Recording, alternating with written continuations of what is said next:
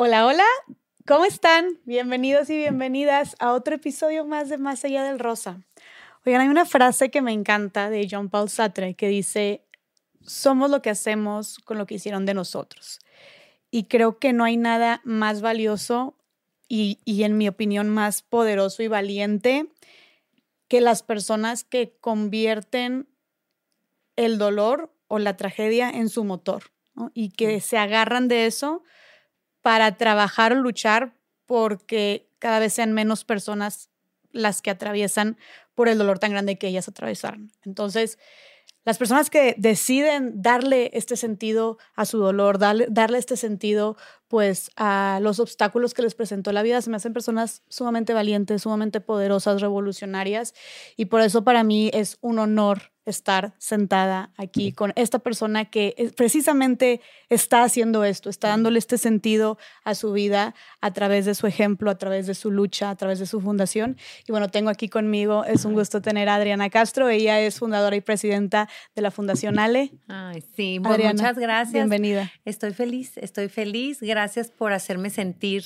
querida y que venga, que esta plática pueda ayudarnos pues a mover nuestros corazones y a poner en marcha nuestras almas para el bien de todos. Claro que sí, claro que sí. Este, y, te agradezco porque sé que acabas de venir de un buen rato largo en carretera, que te tomaste el tiempo para venir acá. Mm. Entonces, pues gracias, ¿no? sé que también es un mes difícil para ti. Entonces, eh, pues el, el, el, que estés aquí también habla mucho de esta disposición e interés mm. y voluntad tuya en que más gente pueda, que le pueda servir de alguna manera el mensaje que tienes que dar, ¿no? Sí, y lo dijiste claro, eh, pero justo hace 19 años por estos días estábamos en, en terapia intensiva, entonces, pues nada, a veces trato de bloquear esta semana, pero soy de las que cree que Dios maneja mi agenda. Entonces, si Dios manejó mi agenda para que hoy tuviera que estar aquí contigo y no tuviera, quisiera estar aquí contigo, eh, pues aquí estamos. Me encantas, me encanta lo que haces, me encanta cómo puedes eh, despertar las conciencias, los corazones. Y aquí entre nos, niña, es un privilegio para mí que me hayas abierto tu espacio. Gracias. Ay, ya estamos las dos y ni siquiera hemos empezado. No. Gracias, este. Adriana, de verdad, qué linda. Eh, al contrario, es un privilegio para mí estar con mujeres como tú. Em, yo escuché, escuché de ti, escuché lo que estás haciendo, escuché de tu historia y dije, necesitamos escucharla en más allá del rosa, mm. ¿no? Estoy segura porque pues han sido varias cosas, distintas cosas las que has vivido y las que mm. estás haciendo, no ha sido un solo tema, ¿no? Entonces, creo que a muchísimas personas, independientemente de lo que hayan vivido, eh, les puede servir, ¿no? Tu mm. mensaje. Entonces, pues para la gente que, que, no te conoce, nos puedes decir ahorita qué es lo que haces y a qué es, qué es a lo que te dedicas antes de, de, platicar un poco de tu historia. Sí, mira, eh, pues nada, soy presidente fundador de, de Asociación Ale. Eh, ¿Por qué? ¿Por qué Ale? Porque así se llamaba mi chaparrito, se llamaba Alejandro, un niño de tres años, tres meses, que muere en una cirugía de anginas y que vino a transformarme la vida y a decirme, mamá, ser vocal de mi grupo no es suficiente, mamá, que tengas tu negocio donde vas a ganar dinero no es suficiente, tú estás hecha para más. Entonces, él vino a despertarme, él vino a despertarme y yo no podía dejarlo abajo.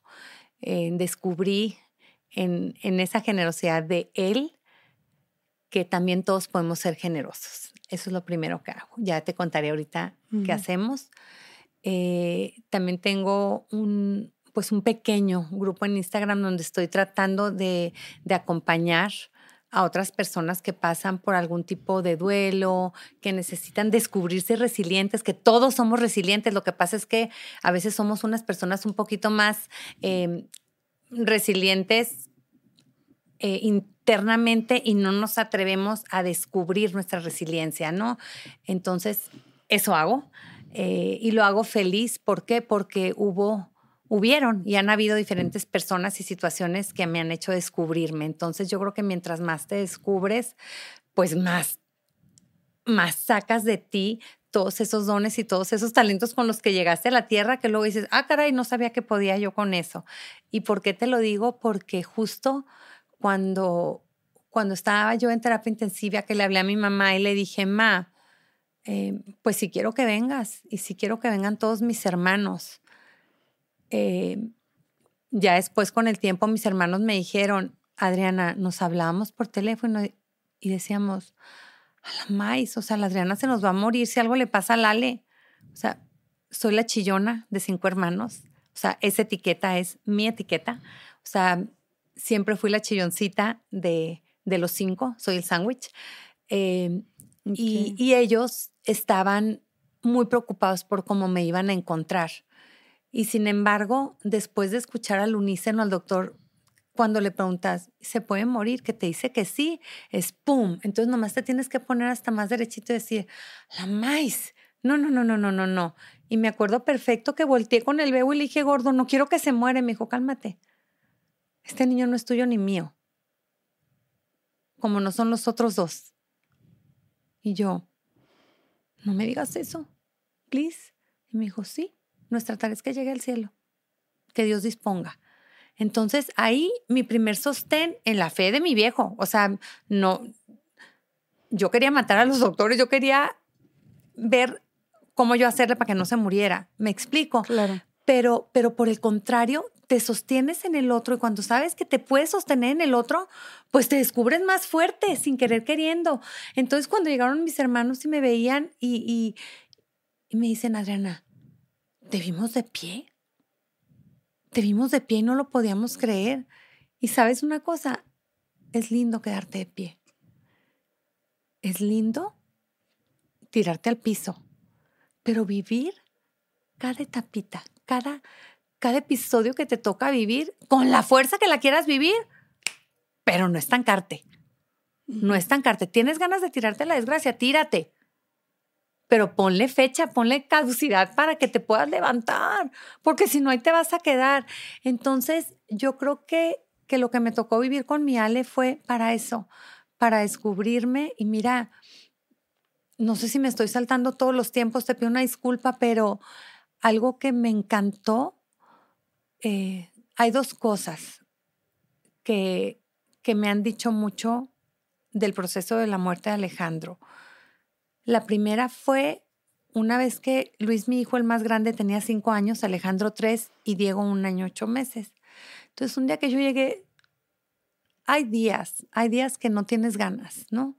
Entonces, justo venía llegando yo de misa y me abrió la puerta Luis y me dice, mami, quiero llorar. Y yo, yo les había dicho antes, gordos, no lloren. Su hermano está feliz. O sea, sentámonos feliz porque él está en paz. Entonces ese día que llegué y me dice, mami, quiero llorar. Y le dije, yo también.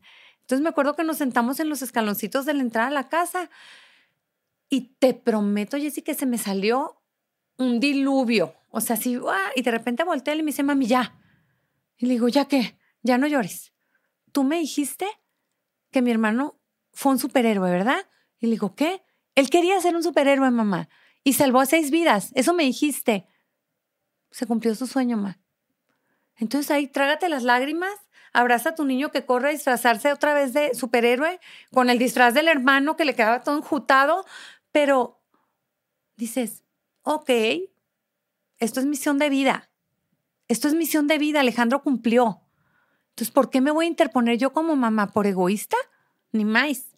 Y, y entre paréntesis, si alguien de nosotros quiere manipular o creer que podemos controlar la vida de otros, te tengo noticias, no es así.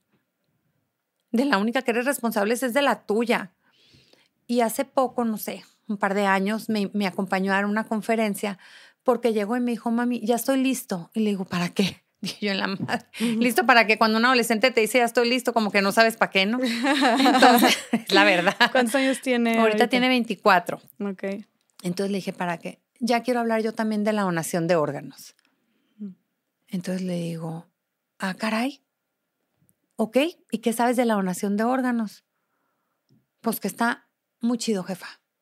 Y le digo, ¿por?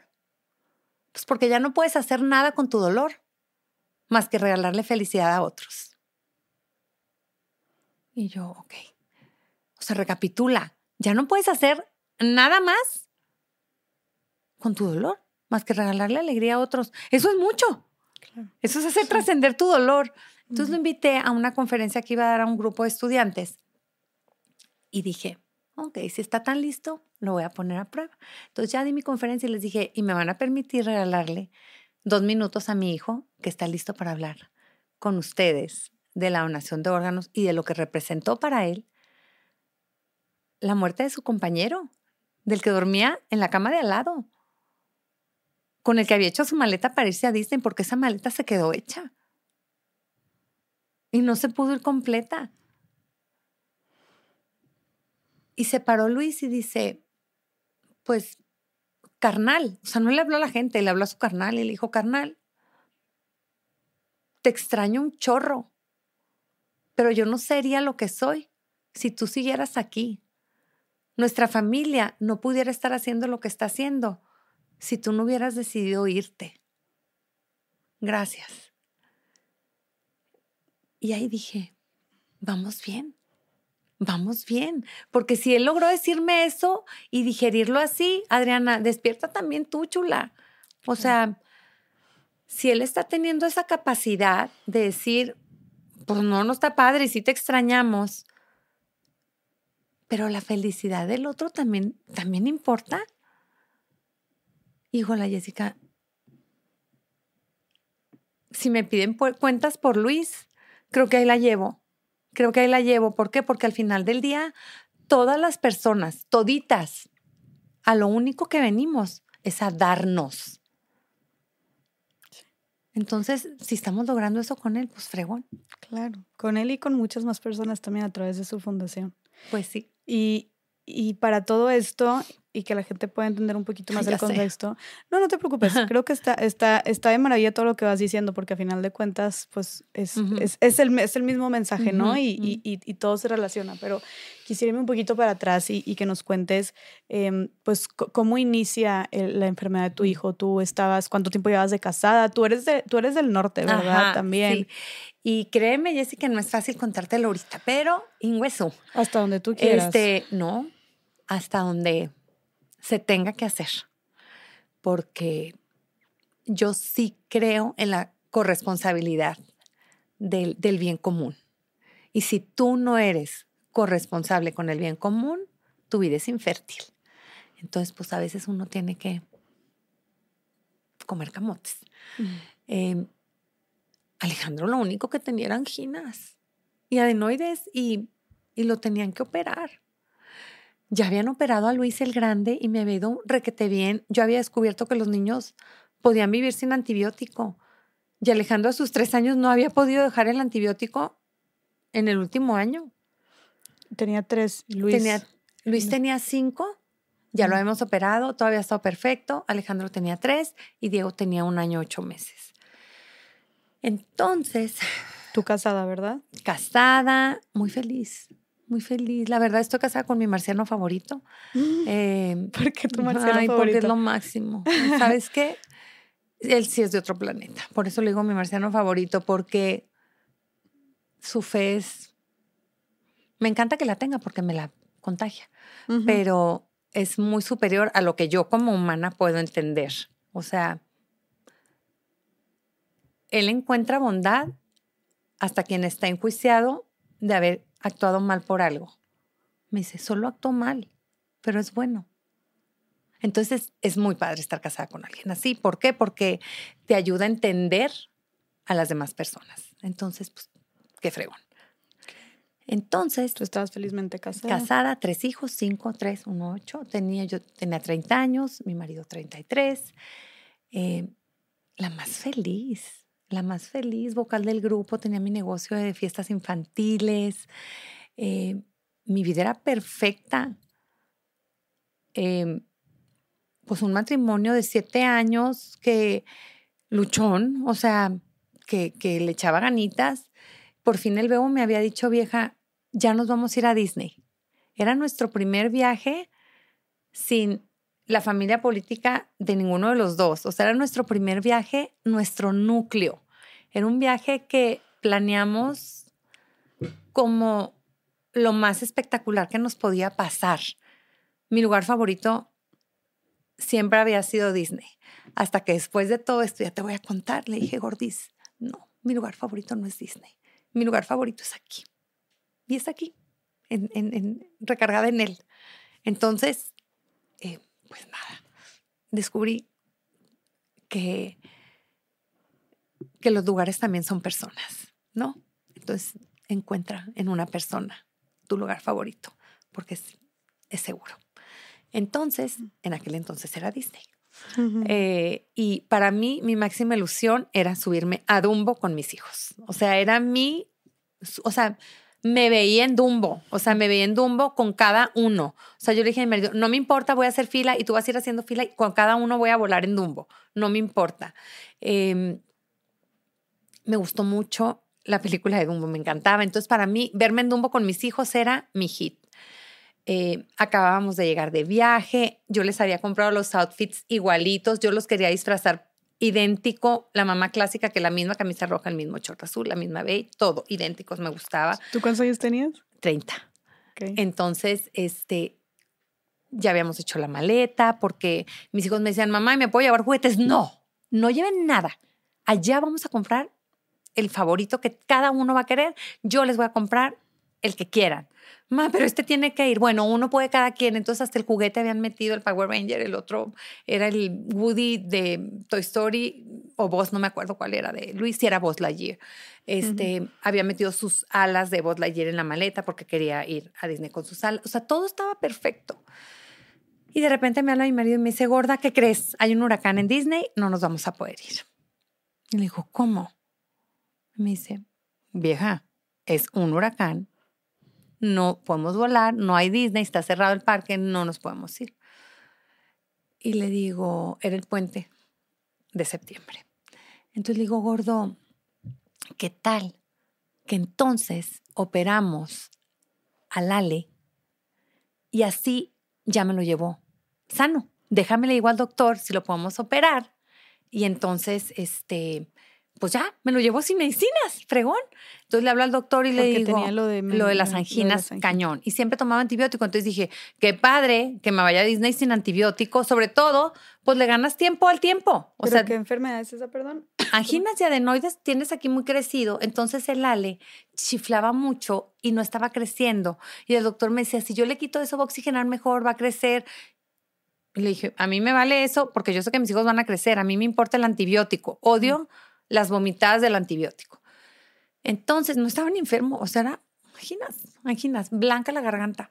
Entonces, este, me dijo el doctor, pues si quieres eso, Adriana, está perfecto. Te lo opero el miércoles, tienes pues una semana para recuperarte, el niño va a estar perfecto y te vas la siguiente semana. Seguramente el huracán ya pasó, Disney ya abrió y te vas.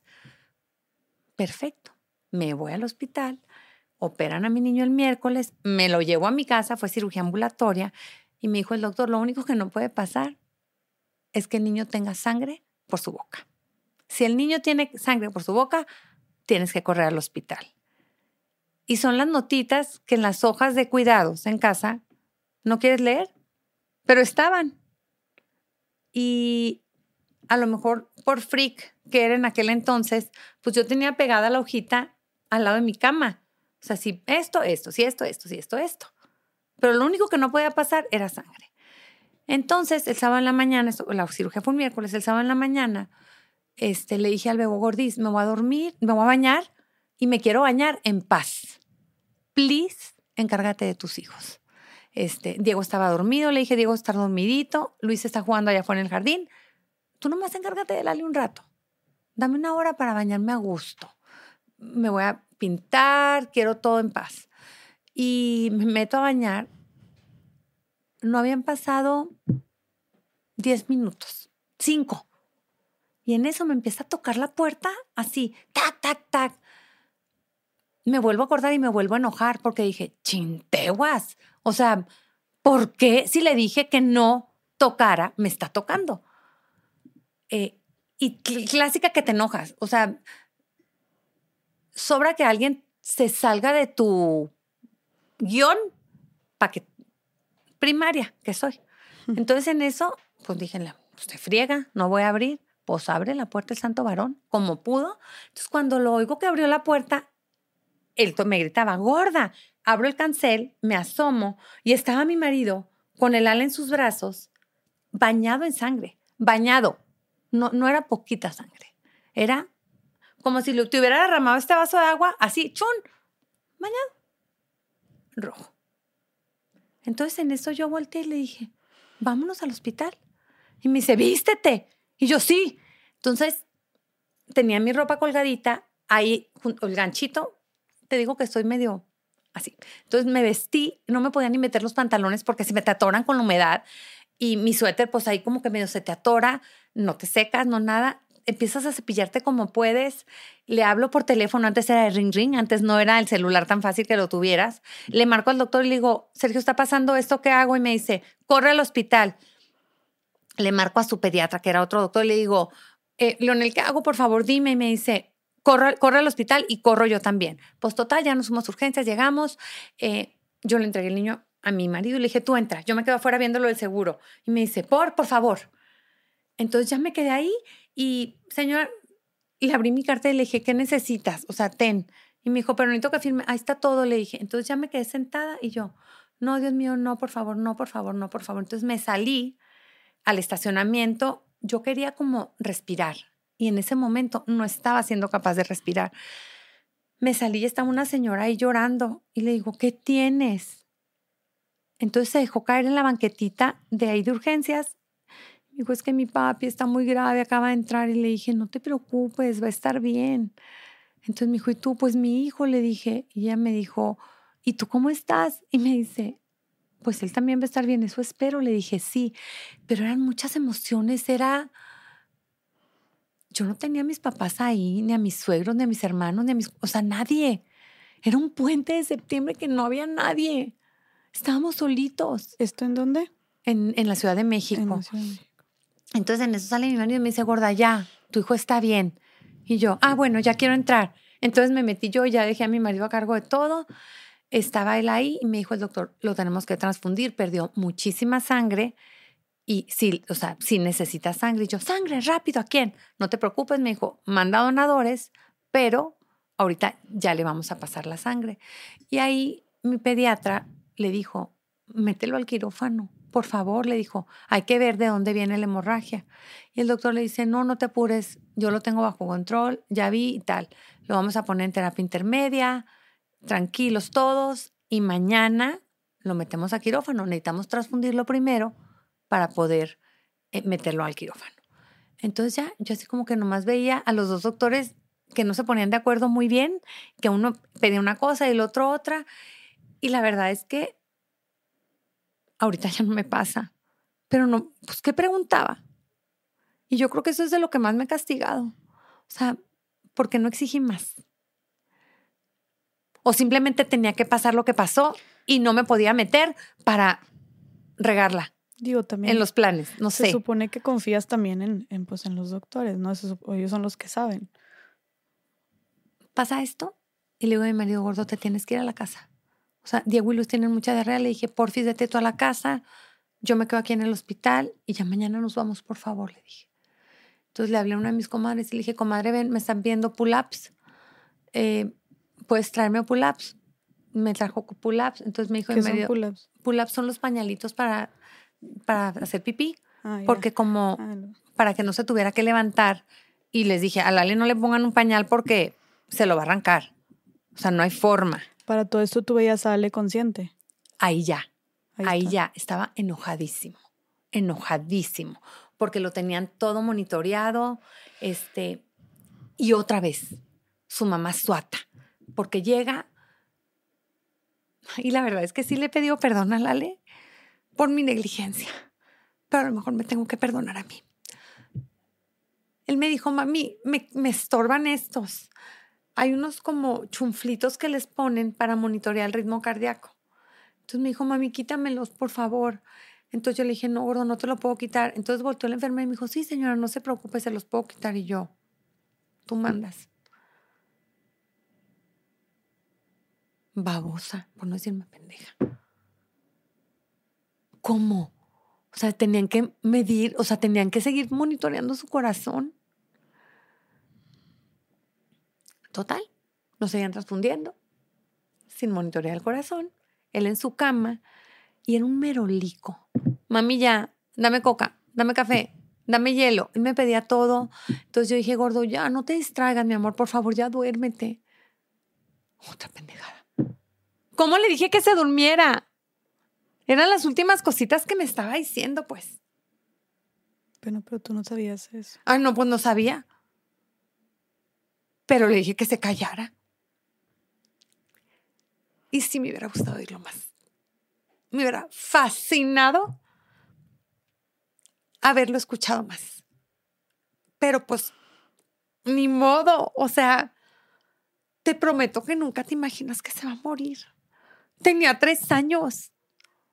¿Cuándo piensas eso? ¿Cuándo piensas eso? ¿Tu hijo de tres años? No, no se puede morir, se tiene que ir a Disney. Por favor, o sea, ¿a qué hora me están cambiando aquí el guion? El guion es diferente. Yo me tengo que ir a Disney con mis niños. No le puede pasar nada.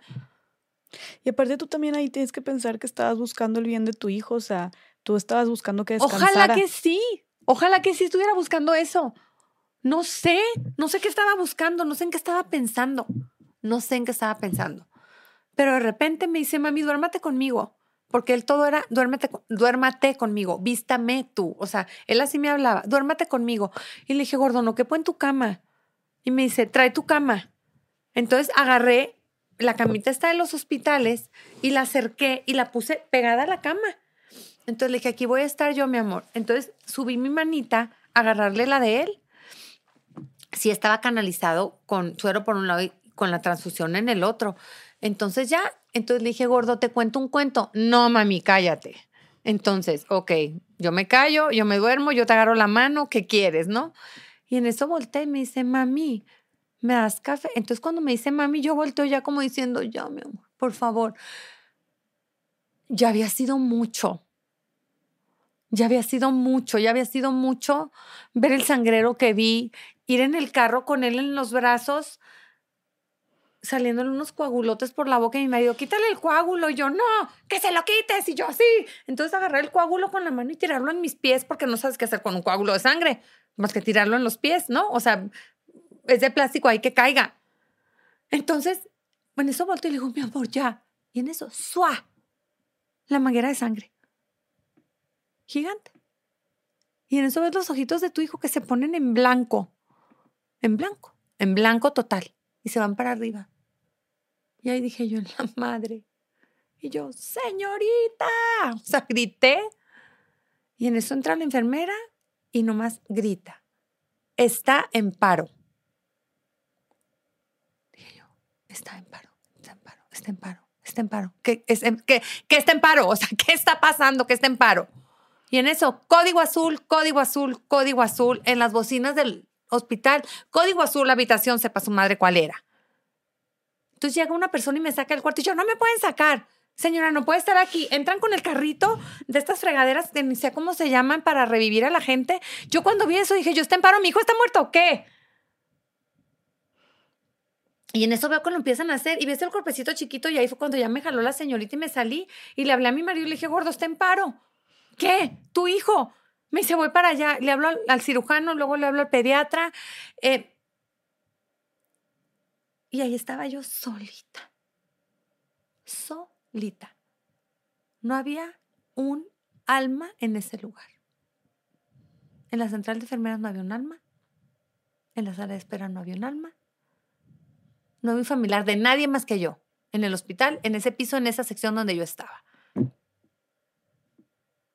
Y yo nomás pensaba, pobrecito mi marido. O sea, lo único que hizo fue confiarme a su hijo. Y a lo mejor eso nunca se lo he dicho a mi marido, pero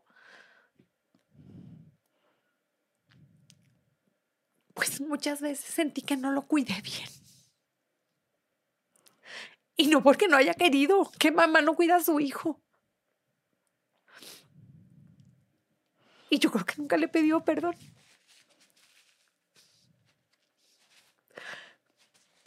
¿Crees que te haría sentir mejor pedirle perdón? No sé. Y aparte me cachitaría el pobre vida mía porque me iba a decir, vieja, no manches, o sea.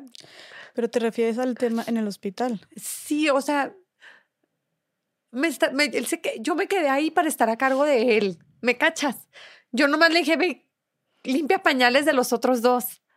Y él no me habló para decirme, ay, se cagó el niño, ¿qué hago? Él no me molestó. Y yo sí le hablé para decirle, tu hijo está en paro y se puede morir. Sí te entiendo. os digo, no te entiendo porque no sé, pero ha de ser muy frustrante. Muy. Pero te digo algo, ¿no crees que también puedas estar siendo muy dura contigo porque tú te quedaste con tu hijo porque pues eran dos y tenían que de alguna manera distribuirse, pero realmente tú también estabas pasando por un trauma en ese momento. Ya sé. Habías pasado por todo el, el, el sangrerío, el, el, el, susto, o sea, también venías de un momento de shock muy fuerte que también tal vez no podías, es entendible que no estuvieras en tus cinco sentidos ahí con la cabeza fría, ¿no? Y, y que tal vez, aunque no hubieras pedido a tu hijo que no se callara, tal vez nada hubiera cambiado. Seguramente no. Y, y el milagro se estaba gestando. Y, y, esa es una reflexión para todos. Los milagros no siempre son presentados del color que tú lo quieres ver. pero tú puedes vivir una vida de milagros si aprendes a descubrir milagros en lo más fuerte.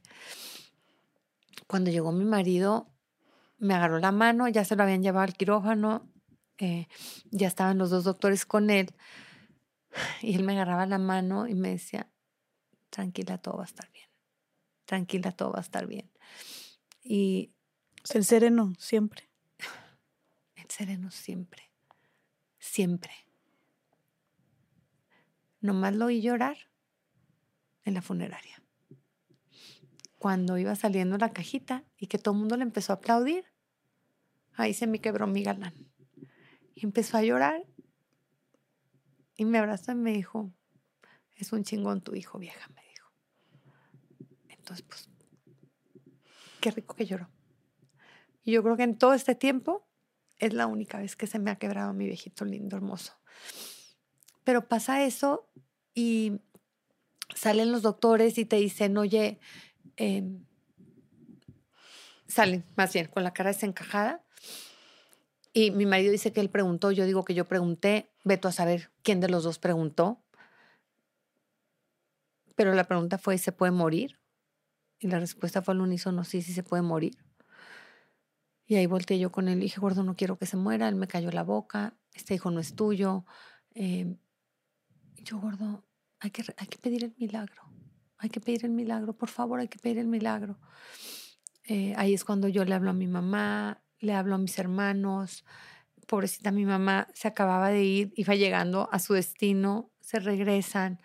Eh, le hablé a un padre, a un sacerdote amigo nuestro, le dije, padre, no sé si eran las 3, 4 de la mañana, puede venir. Empezó a llegar la gente eh, y empiezas a recibir así un bombardeo de, de entre condolencias, pero al mismo tiempo todo va a estar bien y, y, y, y estás metida en un torbellino y en eso alguien te tiene que situar. Y me dice, gorda, pidamos el milagro. Yo, ok. Eran filas y filas de gente confesándose. Teníamos a tres padres ahí todo el tiempo confesando gente. Se oficiaban dos misas en la mañana y en la tarde. Pasó algo súper lindo y gracioso. La señora que me dijo que su papito estaba enfermo, era una señora judía, yo no me di cuenta. Este, la vi una de las veces y bien linda porque le dije, ven, ¿me quieres acompañar? Porque ella me decía, todo va a estar bien. Ay, le digo, acompáñame a misa. Y la vida mía vino a misa conmigo. Ya después me dijo, es que soy judía, pero qué bonito lo que celebraste con tus amigos. Entonces, eh, pues sí sucedieron cosas muy curiosas. Mi Ale nunca despertó. Mi Ale siempre estuvo eh, intubado. Ay, perdón. Este, mi Ale siempre estuvo intubadito cuando entramos ya a la terapia intensiva, que nos dijeron que ya estaba él ahí, a mí me daba mucha ternura porque pues sus ojitos no estaban abiertos, eh, estaba intubado. Antes pues no era tan común escuchar la palabra intubado, hoy pues es mucho más común de lo que creemos. Estaba todo moreteado, tenía muchos moretes en su cuerpo, de las, o sea, creo que habían batallado mucho para canalizarlo, cuando lo trataron de resucitar, pues sí lo lastimaron un poquito. Entonces yo nomás lo veía este, sus pelos güeros, eh, lacios, güero, güero, güero, era mi chaparrito santo.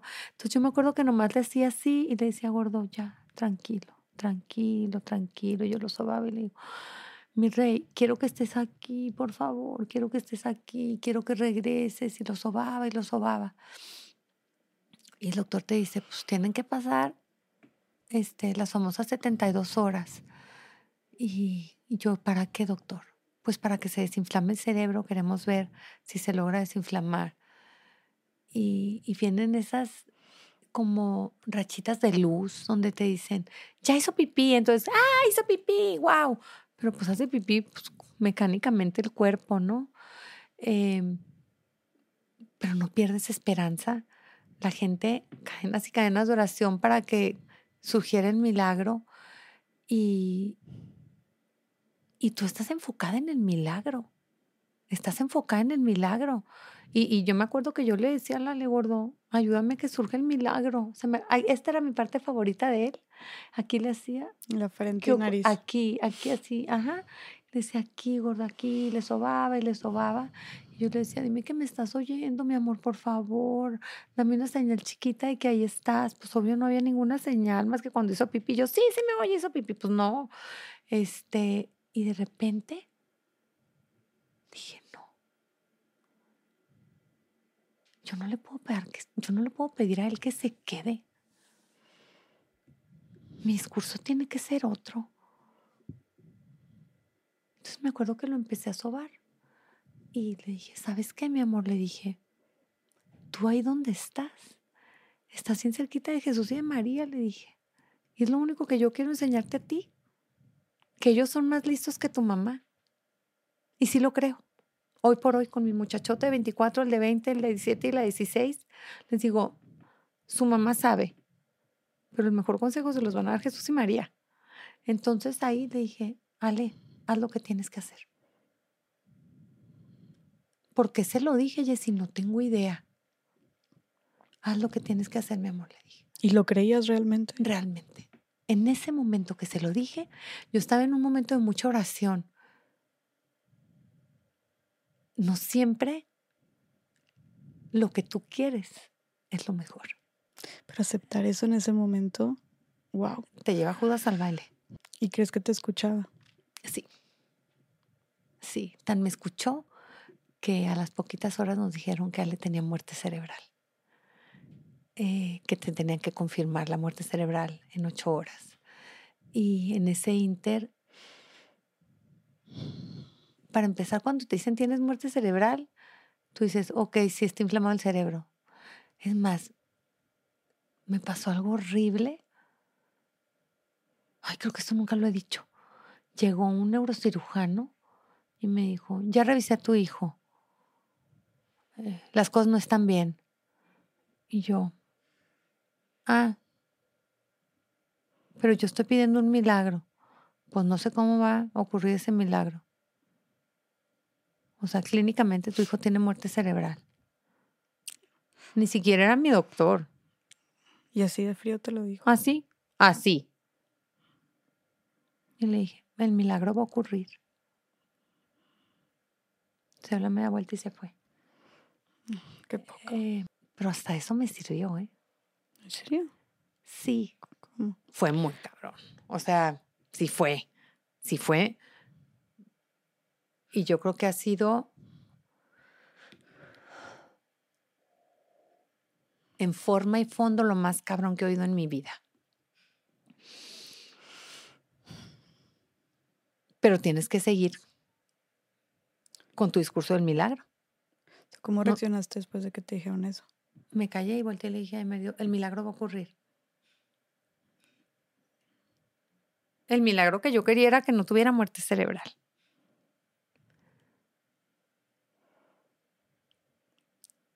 Y yo creo que dentro de mí sí pensé que me lo iban a conceder. Y, a veces ser bueno no es suficiente.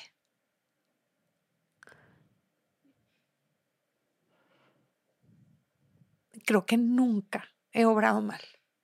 Creo que nunca, creo. O sea, en sano juicio, creo que nunca he obrado mal. Y eso sí, porque me sería infiel a mí misma. O sea, para mí el, obrar mal es serte infiel a ti mismo. Entonces, todo era como, Dios no me puede fallar. Dios no me puede fallar. Dios no me puede fallar. Dios no me puede fallar. Y de repente sientas que te está fallando. Y te dicen, pues sí, se muerte cerebral. Tenemos que confirmarla. Me acuerdo que en eso salí y le dije a mi me quiero bañar. Y me meto y me meto a la regadera, me empiezo a bañar y yo, Virgencita, por favor. Pero si te lo vas a llevar, ven tú por él. Y ven tú por él porque se va a perder. O sea, de aquí al cielo se va a perder y si se pierde me voy a morir. O sea, yo nomás asegúrame de que va a llegar con ustedes. O sea, si ya le di permiso de que se vaya contigo, ¿qué será otra? La Luz y mi hermana me decía, es que eres una pendeja, ¿cómo le das permiso de irse? Y yo, es que sí son más listos ellos. Y eso sí lo creo hoy por hoy. Pero pues a lo mejor si no le hubiera dado permiso, mi chiquillo hubiera hecho algo. No sé, no sé. X. Más en esta época em, que vuelves a revivir todo y que dices, Adriana, que pudieras haber cambiado. Eh, y, me retoman las palabras de Luis diciéndome, mami, no fuéramos lo que somos. Él, nos ha, él ha sido un gran maestro. Entonces digo, sí, sí, sí. O sea, y te haces Coco Watch. ¿Por qué? Porque mi parte humana, pues es humana. O sea, independientemente de todo lo sobrenatural y de todos los milagros que ocurrieron. Eh, claro. Aparte fue muy repentino muy repentino, cero esperado, muy abrupto. No, te preparó para eso. ¿Y quién prepara a una mamá de 30 años que se le muere un hijo? Sano, de la nada. ¿No crees que también cuando le decías, cuando le diste tu permiso a él, también te estabas dando permiso a ti como de concebir la idea y de soltar que tu o sea, como el, el forzar que tu hijo se quedara? No sé. No sé. Y hoy te puedo decir, a qué bruta soy. Ahorita en este instante, pues porque me agarras en mis días esos demás así, ¿no? Em, el caso es que llega mi marido y me dice, gorda, me, están pidiendo los órganos de Alejandro. A la madre, o sea, espérame tantito. Yo tenía a mi marido a la distancia que te tengo a ti. Y la cama de mi hijo estaba ahí, ahí, ahí, y yo estaba viendo el cuerpecito de mi hijo y su, se movía. Piensa en un muerto. Un muerto está tieso y helado. Yo venía de ver a mi hijo y estaba calientito y respirando. No me podían decir que querían los órganos de mi hijo, que estaba calientito conectado. No me frieguen, o sea... ¿Te enojaste? Le metí un fregazo a mi marido, por supuesto, por supuesto, y lo amo y lo adoro con locura. Pero estaba al lado de él un padre, al mismo que yo le había hablado para que estuviera ahí, y me dijo, Adrián, es muerte cerebral. Sería un acto de generosidad que done sus órganos. Y ahí me acuerdo que volteé y les dije, yo no voy a hacer nada. Eh, y son que te pidan los órganos de tu hijo o más bien aceptar donar los órganos de tu hijo es decir, sí se murió, güey. O sea, sí se murió. ¿Es neta?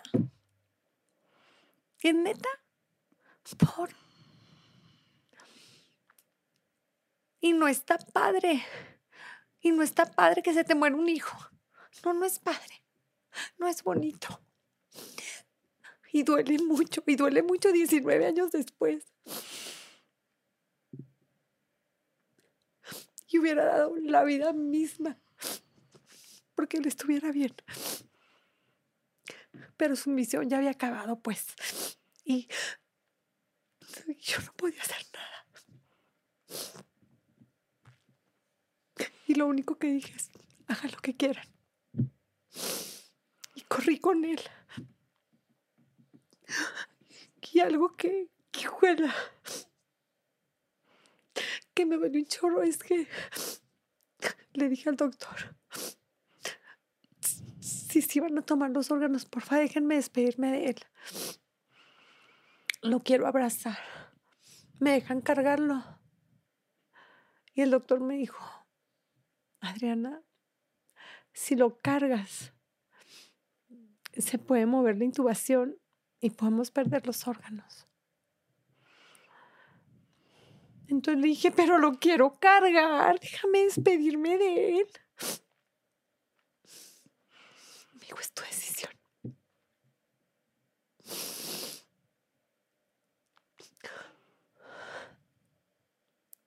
Yo no doné los seis órganos de mi hijo, nada más. Doné ese último abrazo que me negaron. O que me negué para que esas seis personas recibieran esos órganos.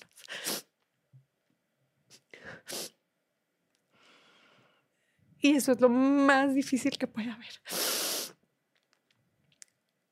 Y lo único que les puedo decir a los que reciben órganos de alguien, sean buenos. Porque cuesta mucho decir que sí. Sin embargo, cuando ya te vas a la funeraria y te hablan y te dicen, tienes seis nuevos hijos, ya se hicieron los trasplantes, pues sí te da gusto. Y sí te da gusto porque no estás aquí nomás para ti, estás para el otro. La humanidad está para el otro. Las personas no podemos vivir para nosotros mismos. Y, y así quiso el. Y al final del día le di gusto, porque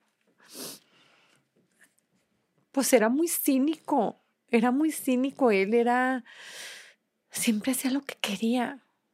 Y ahí también lo hizo, pues. Entonces, eh, mi mamá se acercó y me dijo, mijita, tenemos que hacer algo por la donación de órganos. Eh, y le digo, por, pues no sé, tengo, tengo ese revoltijo en el corazón de, de, de que no queríamos decir que sí, me dice. Y, y le digo, sale, ma, hay que decirle a la gente que diga que sí. Y, y ahí se quedó la idea en un pasillo, punto. Llega mi papá y dice que habla nada, que mi mamá quiere que, que digamos, pues que, que hay que decir que sea la donación de órganos. Y, y yo no sabía ni lo que estaba diciendo. Eh, Adriana, perdón, pero te puedo preguntar. Sí, lo que quieras. eh, ¿Por qué decidiste que sí? O sea, me queda claro que Mm. buscaste un bien mayor, pero en ese momento, bajo tantas emociones y como dices tú, teniendo a tu hijo todavía ahí respirando, siento que es muy difícil bajo ese contexto pensar en el otro. Entonces, ¿cómo pudiste, con todo lo que estaba sucediendo a tu alrededor, todas las emociones que estabas sintiendo, anteponer el bienestar de alguien más? ¿Qué pensaste en ese momento? ¿Qué te dio la Mm, fuerza de hacerlo? Más que pensar, cuando me siento eh, como blurry, como, como abrumada, siempre escucho a mi marido. O sea, él es como mi, mi clarificador de ideas. Siento que es una persona sensata, siento que es una persona inmensamente inteligente. Y si él me estaba sugiriendo eso, él ya lo había pensado. O sea, él es demasiado analítico, él es demasiado... Y en ese momento yo no supe que mi abuelo materno le había hablado a mi esposo. Eso no me lo dijo mi esposo hasta tiempo después. Eh, y mi abuelo materno le dijo a mi marido, Bebo considera la donación de órganos. Entonces, a luego le brincó que mi abuelo se lo pidió a él y no a mí. Mm, y, y mi marido sabía que mis abuelos también habían perdido a una hijita de cuatro años. Entonces, no tuve opción. ¿Confiaste en él? Ciegamente. Ciegamente. O sea, digamos que no quise ni pensar, ni procesar la idea. Ahora sí que fue fe ciega. Y en ese momento me dijo mi marido, el milagro se estaba gestando, gorda. Y, y cuando oyes, tienes seis nuevos hijos, dices, escuincle canijo. O sea, tú no te dabas abasto contigo solito. O sea, te quisiste multiplicar, baboso. O sea, te quisiste multiplicar. Y te lo digo con el alma hinchada de amor. Era tan grande el baboso que se quiso multiplicar. Y se multiplicó en el otro. Creo que, que no sé, no me imagino lo que hace sentir de saber que tu hijo le dio vida a seis personas más. Se coló, se coló en seis familias, se coló, imagínate. Y, y, y aparte supongo que eran familias que llevaban tiempo esperando, ¿no?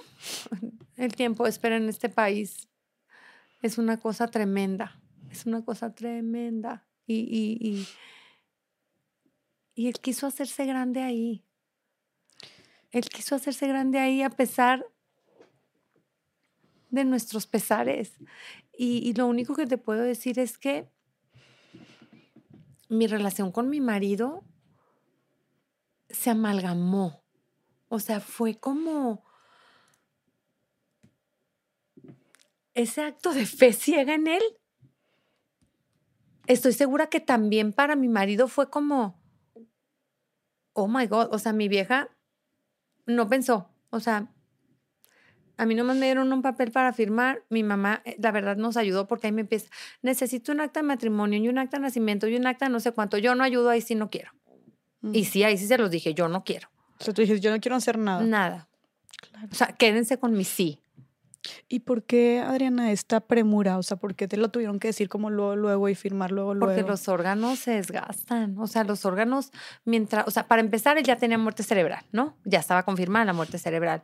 Una vez confirmada la muerte cerebral, también los órganos se empiezan a deteriorar y mientras menos se deterioren, es mucho más fácil que quien los recibe tenga un porcentaje más alto de sobrevivencia, ¿no? Entonces, pues son procesos y protocolos de los médicos. Hace poquitito me tocó, le hablé a uno de los doctores de uno de los hospitales para hacerle yo una consulta. La verdad es que los doctores son lo máximo. Y, y este doctor que hizo el trasplante de hígado, y luego te cuento cómo, cómo me enteré que él había sido, me dice, Adri, ni sabes, acabo de revisar a quien recibió el hígado y está vivo. 19 años después, el, el que recibió el hígado de mi chamaco sigue vivo. Wow. Entonces te lo dicen y dices tú, ay, hijo de tu maíz. O sea, son regalitos del cielo. O sea, son como wow. regalitos del cielo. O sea, qué padre, qué bueno que, que me pudo decir eso, porque yo le estaba hablando para un tema de una medicina y me dijo, ay, por cierto, o sea, sí, ya te resolví, pero por cierto, ahí está. Siento en, que te alegró el día, el año eso. La ¿no? vida, la vida. ¿Por qué? Pues porque sientes como hasta el ale baja y sabes una cosa, con el tema, una vez que entiendes la donación de órganos, que mi mamá me lo dijo y mi papá dijo, sí, yo tenía mi viaje a Disney y maletas hechas. Yo a mi hijo lo enterré un miércoles y el viernes me fui a Disney. Y me subí a Dumbo con mis hijos que tenía. Ay, me faltó el tercero. Me faltó el tercero. Y estuvo chistosísimo como cuando llegamos al counter del avión, yo entregué los pasaportes de todos y pues yo no me acordé de que en la reservación, pues también venía el Ale. Entonces me dice la señorita, ay, me falta el de Alejandro. Entonces dice Luis, ese está muerto. Entonces la pobre señorita nomás se nos quedaba viendo y yo, ay, no se preocupe. Y me dice, pero sí, le dije, sí, pero no se preocupe, él no va a viajar, o sea, él sí ya no está con nosotros. Eh, y, y, y son cosas fuertes que te ayudan a procesar. Nos subimos al avión, iban como 10, 12 monjitas en el avión. Entonces me decía Luis, mamá, las monjitas vienen porque van a rezar por nosotros y yo, ay, no. O sea, son como pequeñas circunstancias que vas viviendo y que dices, ok, o sea, ¿qué es esto? ¿Y tú qué le decías a tus hijos cuando, de, o a Luis en este caso, que te decía esos comentarios? ¿Cómo lo vivieron sus hermanos también? Mira, yo me metí mucho a estudiar el proceso de duelo después porque yo no los llevé a la funeraria, ni a Luis ni a, ni a Diego. Em, sé que muy probablemente los tuve que haber llevado, hoy lo sé, después de estudiar. Em, ¿Por qué? Porque para que cerraran ellos el ciclo de que su hermanito ya se había ido. Mm. Pero en aquel entonces yo lo cerré con Disney porque yo les dije, su hermano ya llegó a un Disney más padre que al que vamos a ir nosotros, pero él quiere estar seguro de que nosotros vamos a Disney. Esa fue mi manera de, de hacerles ver a ellos que sí, él ya había ido a Disney, pero que teníamos que desempacar la maleta porque él ya no llevaba ropa a ese Disney. Entonces teníamos que sacar la ropita de Ale, porque el único que iba a ir al Disney de esta tierra eran ellos dos. Eh, mi marido lo llamó como un reagrupamiento.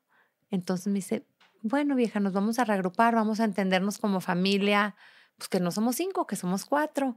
Em, yo estaba empecinada en ya embarazarme, ya embarazarme. Yo, por favor, quiero otro hijo, quiero otro hijo, quiero otro hijo, quiero otro hijo. Y nomás no me embarazaba, me tardé nueve meses, etcétera.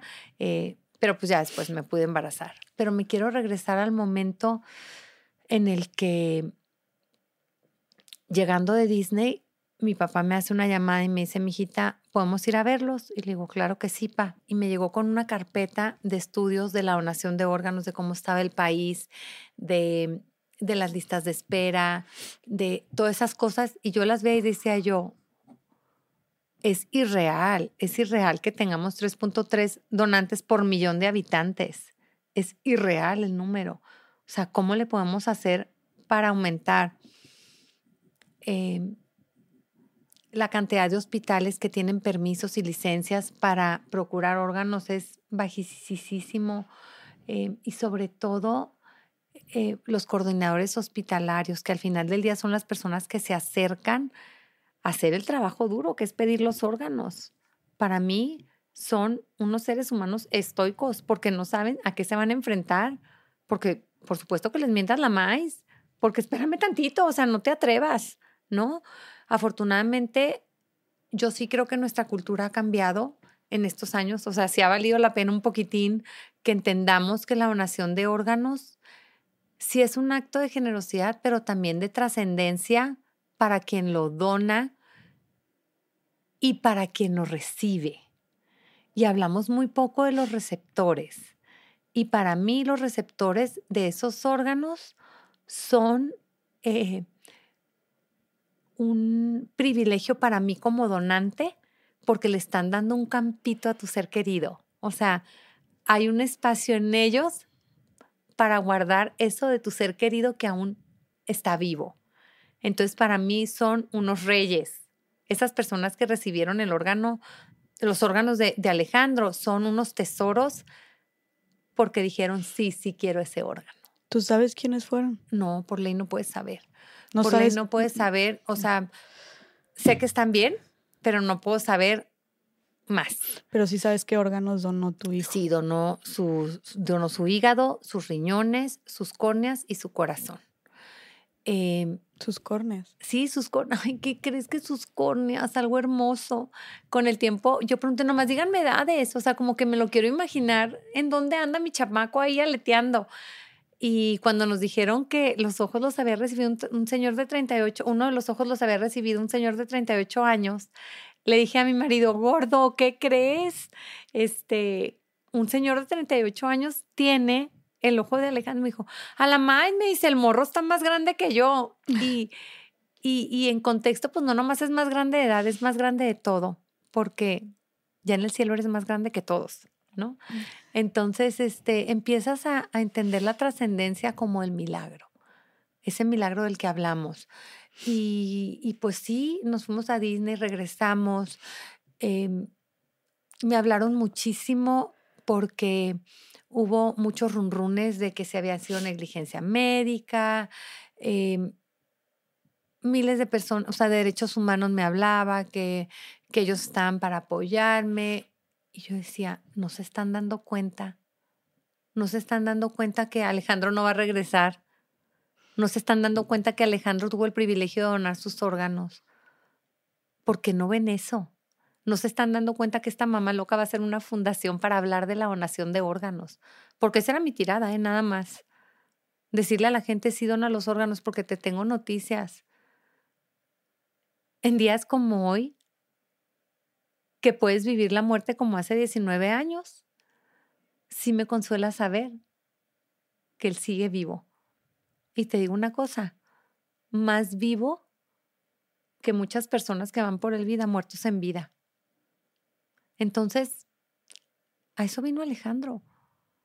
Esa era su misión. Me llevó entre las patas el hijo de su maíz, toda completita, completititita. Pero sí mi vida es más rica. O sea, sí mi vida sabe diferente. Eh, cuando recibes el abrazo de un paciente trasplantado, para mí baja Alejandro del cielo, ¿eh? O sea, Ulises, Lupita, que la veía la semana pasada, que me estaba diciendo, señora, ya no me están pagando mis hemodiálisis, ya no me están pagando nada, ya no me están dando medicamentos, pero no me quiero morir. Y lo dijo públicamente en un evento de la fundación y de verdad hubieron dos personas que me escribieron, yo quiero pagar ese trasplante, por favor. Y les digo, ok, si el trasplante y la medicina, ¿quién se apunta? ¿Por qué? Porque los pacientes trasplantados pagan renta por vivir, como me lo decía una, una de las pacientes, me decía, señora Adrianita, es que yo, pues sí me voy a trasplantar, pero luego la rentita por vivir, porque tienen que, tienen que pagar sus medicamentos inmunosupresores de por vida.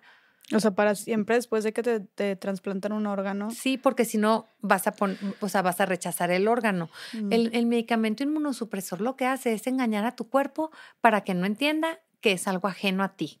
Mm. Entonces te lo tienes que tomar para que camuflajees y entonces tu, tu, tu órgano, eh, digamos que ahí se queda, ¿no? O sea, porque es muy, ¿qué tan común es que el cuerpo rechace un órgano? No es tan común, pero pasa cuando no tomas los medicamentos que engañan al cuerpo, ¿no? Okay. Eh, obviamente hay cuerpos más sensibilizados, eh, hay cuerpos que, por ejemplo, un gemelo idéntico, si le dona a otro, pues es una fregonería porque es muy poquito inmunosupresor, en algunas ocasiones casi hasta mínimo, mínimo, mínimo.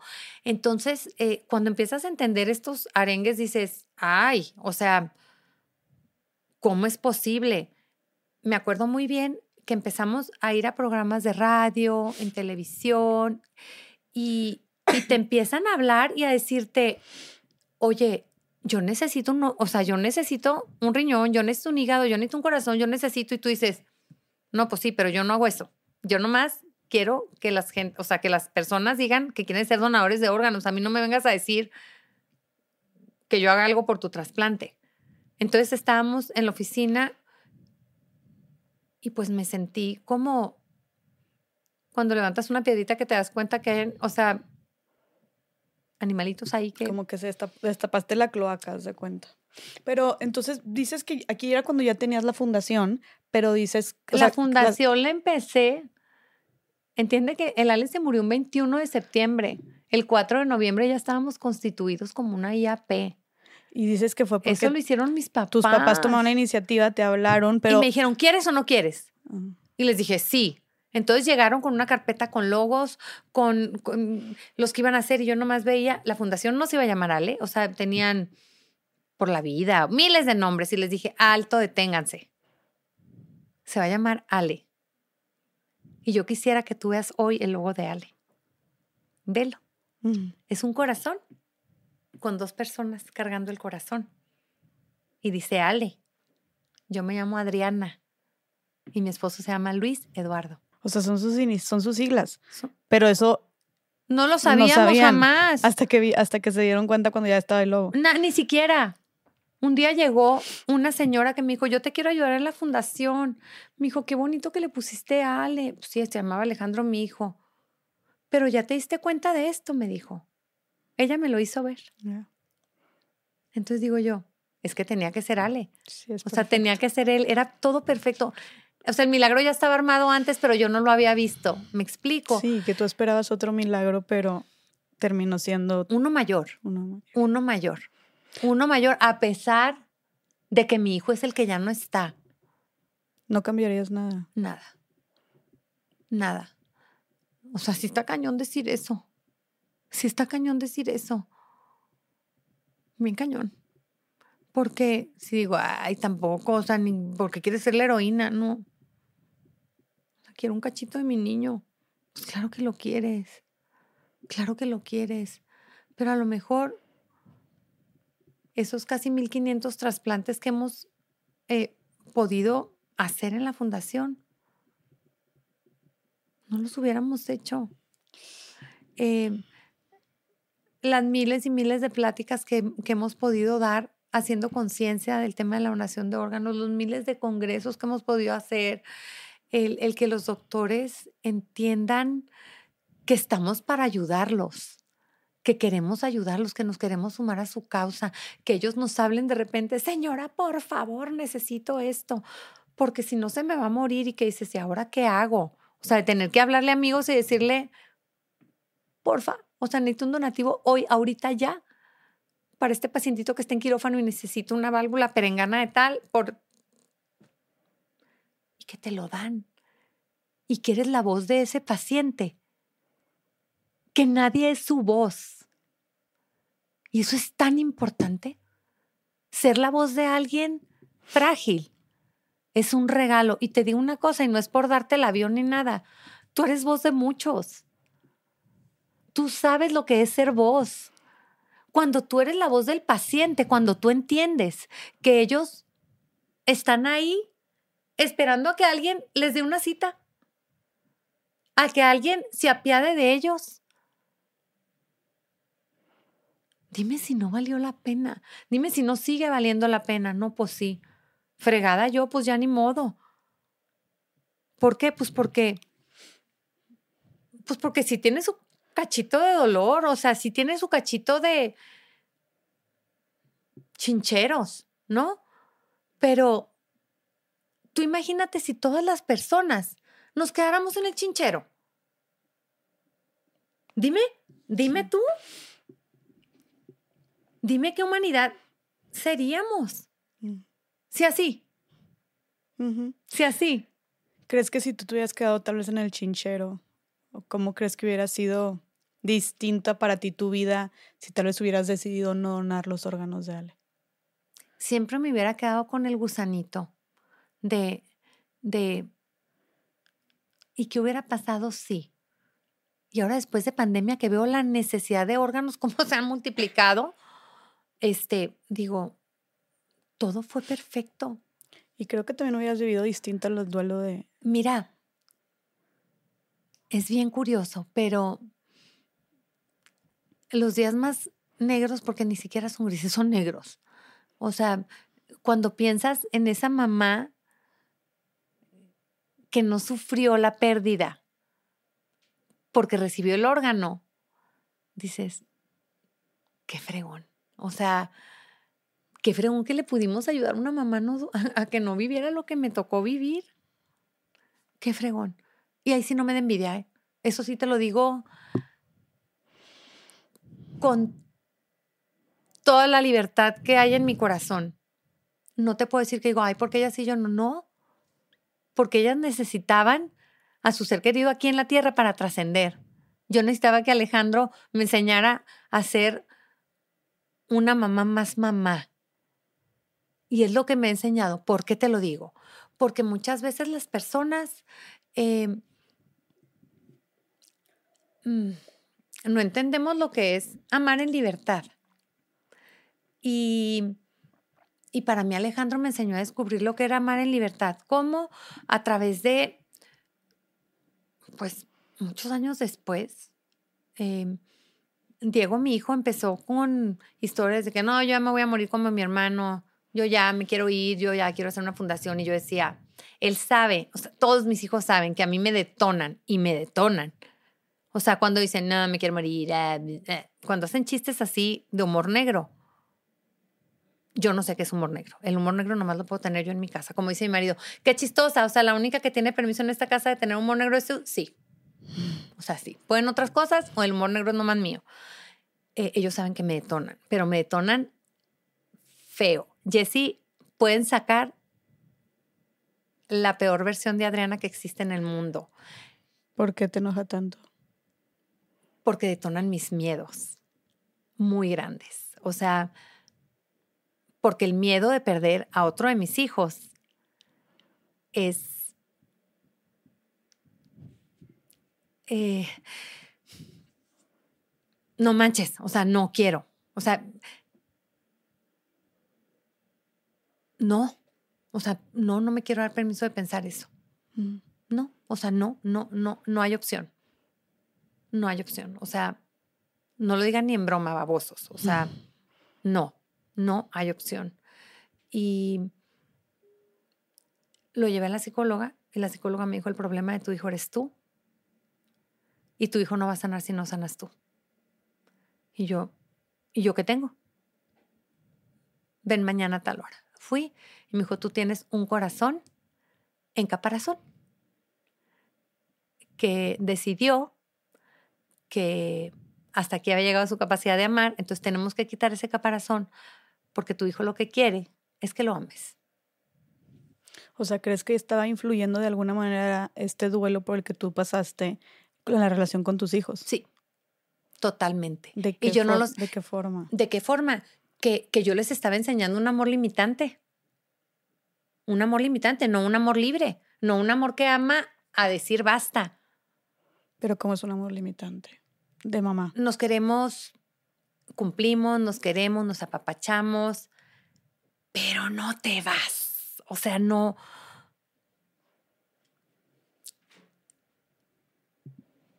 No te. No te metes en ellos, no te metes en su sentir, no te metes en su vida, en su entraña, en. eh, ¿Por? Porque no quieres sufrir lo que ellos sufren, porque no quieres vivir cada cosita que ellos están viviendo, porque el, el- el tú vivir como mamá, cada cosita que ellos están viviendo también implica, pues muchas veces sufrir. Claro. Ya no quería Y dices, "Ay, no, ni madre, yo no, ya es, mi cuota estuvo. O sea, era una especie de autodefensa que estabas, una barrera que estabas poniendo para no y que muchos más. ponemos, ¿eh? Y que muchos ponemos, sin querer queriendo. Sí, o sea, no eras mala, no, no eras mala mamá, estabas cumpliendo, pero Y yo tú, sentía que, estoicamente, ¿eh? yo sentía que más, pero yo no iba al festival del 10 de mayo. ¿Por qué? Pues porque yo decía, no, yo no puedo celebrar que soy una mamá porque soy una mamá incompleta. Y le estaba dando más peso al chamaco suato que había decidido pelarse y no le estaba dando el peso que necesitaban mis hijos aquí en la tierra.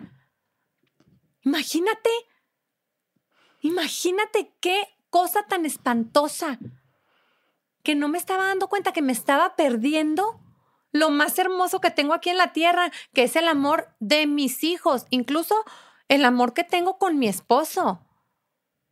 ¿Por qué? Porque era igual. O sea, yo te puedo decir que una vez que rompió mi corazón Lourdes y Tu psicóloga.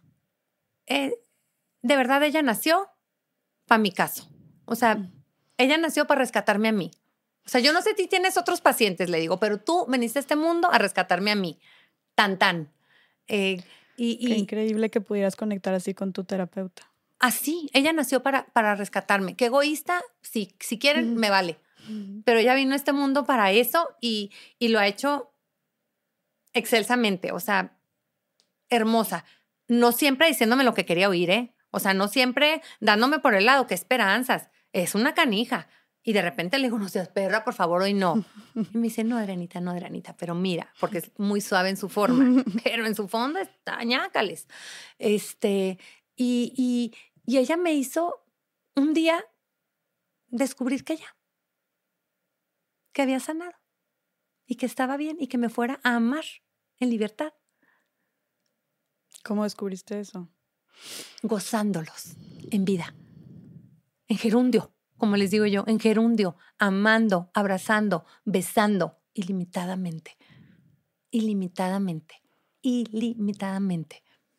Porque a veces cuando me duele la cabeza, corría por el taller, ten mi amor, tu pastillita y tu agüita. Y hoy descubro que no necesariamente es un Tylenol lo que quieren. Quieren un ratito contigo. No les enseñé a pedirles, a pedirme eso. Porque era ta, ta, ta, todo mecánico, ta, ta, ta, con una sonrisa muy linda. No te puedo decir que mala, creo que no. Pero muy very by the book. O sea, cumpliendo mis responsabilidades, eh, haciendo lo mejor que podía, pero privándome. Lo primero que hice saliendo de terapia, bueno, durante terapia, fue ir a un festival del 10 de mayo. ¿Y cómo te fue con eso? Lo máximo. Porque los vi a ellos. Vi sus miradas. ¡Vivas! ¡Vivas! Vi los ojitos vivos de mis niños vivos. Y de suata estaba aferrada a que no veía los ojitos del que no estaba. y te digo una cosa, sí tengo que pedir perdón, porque no lo hice. Y no lo hice no por mala persona, pero yo creo que ellos deben de saber que, que su mamá es una burra cabezona, pero que los amo. Y con muchísimas limitantes. Y ellos me dicen, jefa, te prendiste. Sí, hay cosas que me detonan. Hay cosas que me aterran. Que me aterran. Es lo que hay con la capacidad que tengo para dar lo mejor que puedo. Y sí, muchas veces por encima de mí. Muchas. Eh, no se vale poner caparazón. Y no se vale porque tantas veces yo escuché que, que el cuerpo grita cosas. A los 15 días que me dio de alta la doctora, me descubrí una bolita en el pecho. ¿Cómo la descubriste? tenía varios días con dolor de pecho. Y yo decía, qué raro. Y le dije a una de mis comadres, Marta, le dije, traigo como bajones de leche, le dije, y ni al caso. ¿Qué será menopausia esto? Le dije, ¿qué, es esto? O sea, no, o sea, tengo 40 años, le dije, ¿por? Y me dijo, pues ve al doctor. Ah, no, ni más, a que me diga qué. Ay, no, al doctor no voy a ir. Y, y ir a celebrar los 40 años de algunas de las de mi café, de, bueno, mi viernesito de cuando éramos chiquitas, en, de mi grupo de, de, la prepa. Y nos íbamos a celebrar en Guadalajara en un desayuno, porque todas con, mamá con, mamás con hijitos chiquitos, como que desayuno, ni modo, nos vemos. Como que todas fuimos de nuestro destino a Guadalajara a desayunar. Y una noche antes no estaba mi esposo en la casa, me toqué la bolita y la, la sentí, dije, ni madres. O sea, yo no puedo tener una bolita que me vaya a hacer daño a mí. Ya no puedo. O sea, yo otra cosa me entierran. O sea, no puedo. ¿Te asustaste? Muchísimo, pero me bloqueé. Me bloqueé, como tarada. Me bloqueé, tac, tac, tac. Ni madre, esto no es para mí. Ah, o sea, te bloqueaste que no fuiste a pedir ayuda. No, ni más. Me fui a mi desayuno muy feliz. No le dije ni media palabra a nadie. Obvio, toda la carretera, yo, y te agarras la bolita y te ves ahí la bolita y dices, no, pues es que si es una bolita. ¿Era chiquita? Chiquitita, chiquitita. Era como, pues medía menos de un centímetro, punto ocho creo medía. y este, y ya, llegué y llegué, obvio, a mi café y lo primero que dije, niñas, ¿qué creen? Anoche me encontré una bolita y la Anabel, una amiga que no tiene pelos en la lengua, me dice, ¿qué haces aquí, babosa? O sea, ¿por qué no, por qué no te fuiste al doctor en vez de venir acá? Y les dije, porque las voy a ver a todas, entonces me van a alegrar el alma y voy a estar muy feliz con ustedes y voy a ir a ver a mi abuela y ya después veré. Y así fue, y me regresé y en la noche que llegué de puntitas, porque llegué tarde a, mi casa, ya estaba mi esposo ahí, dije, no lo voy a despertar, me acosté y nomás me dijo, ay vieja, qué bueno que llegaste, bueno, vaya. Y en la mañana siguiente, él se estaba bañando para irse a la oficina y le dije, ay gordo, ¿qué crees? Em, tengo una bolita. Ay, sus ojos. Me dijo, ¿desde cuándo? Y yo antier. Me dijo, ¿te fuiste a Guadalajara? Ay, sí, gordo, necesitaba ir, por favor. Le dije, por favor, por favor, por favor. Me dijo, te vas ahorita al hospital. Y le dije, no, no, no tienen citas ahorita, le dije. Ya va a ser la primera comunión de la Fátima. Le dije, por favor, no. Entonces me dijo, Fátima "Ah, es tu hija. Sí. Entonces, este, me dice, gorda, por favor, ve al doctor. No, no, no hay citas. Entonces ahí él habló, no sé con quién, y me dijo, vas con este doctor, te van a hacer este estudio y luego te vas a pasar este consultorio. O sea, él arregló todo para que yo fuera. Total, el doctor me dijo, sí, evidentemente tienes una bolita y te la tengo que quitar. Eh, no me gusta dónde está, etcétera, etcétera. Y le dije, bueno, le dije, ¿cuándo? Y me dice, pues si quieres mañana, vente. Y le dije, no, doctor, es la primera comunión de mi hija el sábado, no puedo. Y me dijo, pero sí te la tengo que quitar. Está bien, le dije, vengo el lunes, ya que se han ido mis visitas de fuera y tal. Pues total, fuimos el lunes, me quitan la bolita, etcétera. Y, y ahí en el quirófano, él la biopsió y dijo que no había nada, pero por protocolo quitó dos centímetros alrededor de donde estaba la bolita. Y a los 15 días que fui a que me quitaran un como popotito chiquitito que había dejado para que no se me inflamara y las puntadas, eh, me dice, Adriana, y le dije, ya sé. Y te voy a decir por qué ya sabía. Porque cuando llegué al consultorio estaba lleno, abarrotado de gente. Yo decía, la torre. Entonces, tac, tac, tac, tac. Y de repente estaba sola en la sala de espera. Las enfermeras no estaban ahí. Estaba sola. ¿Te recordó de alguna manera a cuando estabas sola con... Sola, con eh, sola en alta mar. Mm. Sola en alta mar. Sola en alta mar otra vez. Sola en alta mar otra vez. ¿Y no detonó en ti algo esto? Lo único que dije es, tengo cáncer. Y ahí dije, no, ni madre, Ana, no te hagas, o sea, ¿por qué? O sea, ¿por qué estás comprando la enfermedad? Porque estoy sola.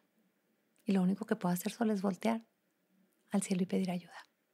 A nadie más. A nadie más. Cuando estás sola, nomás está el cielo para voltear. O sea, por eso.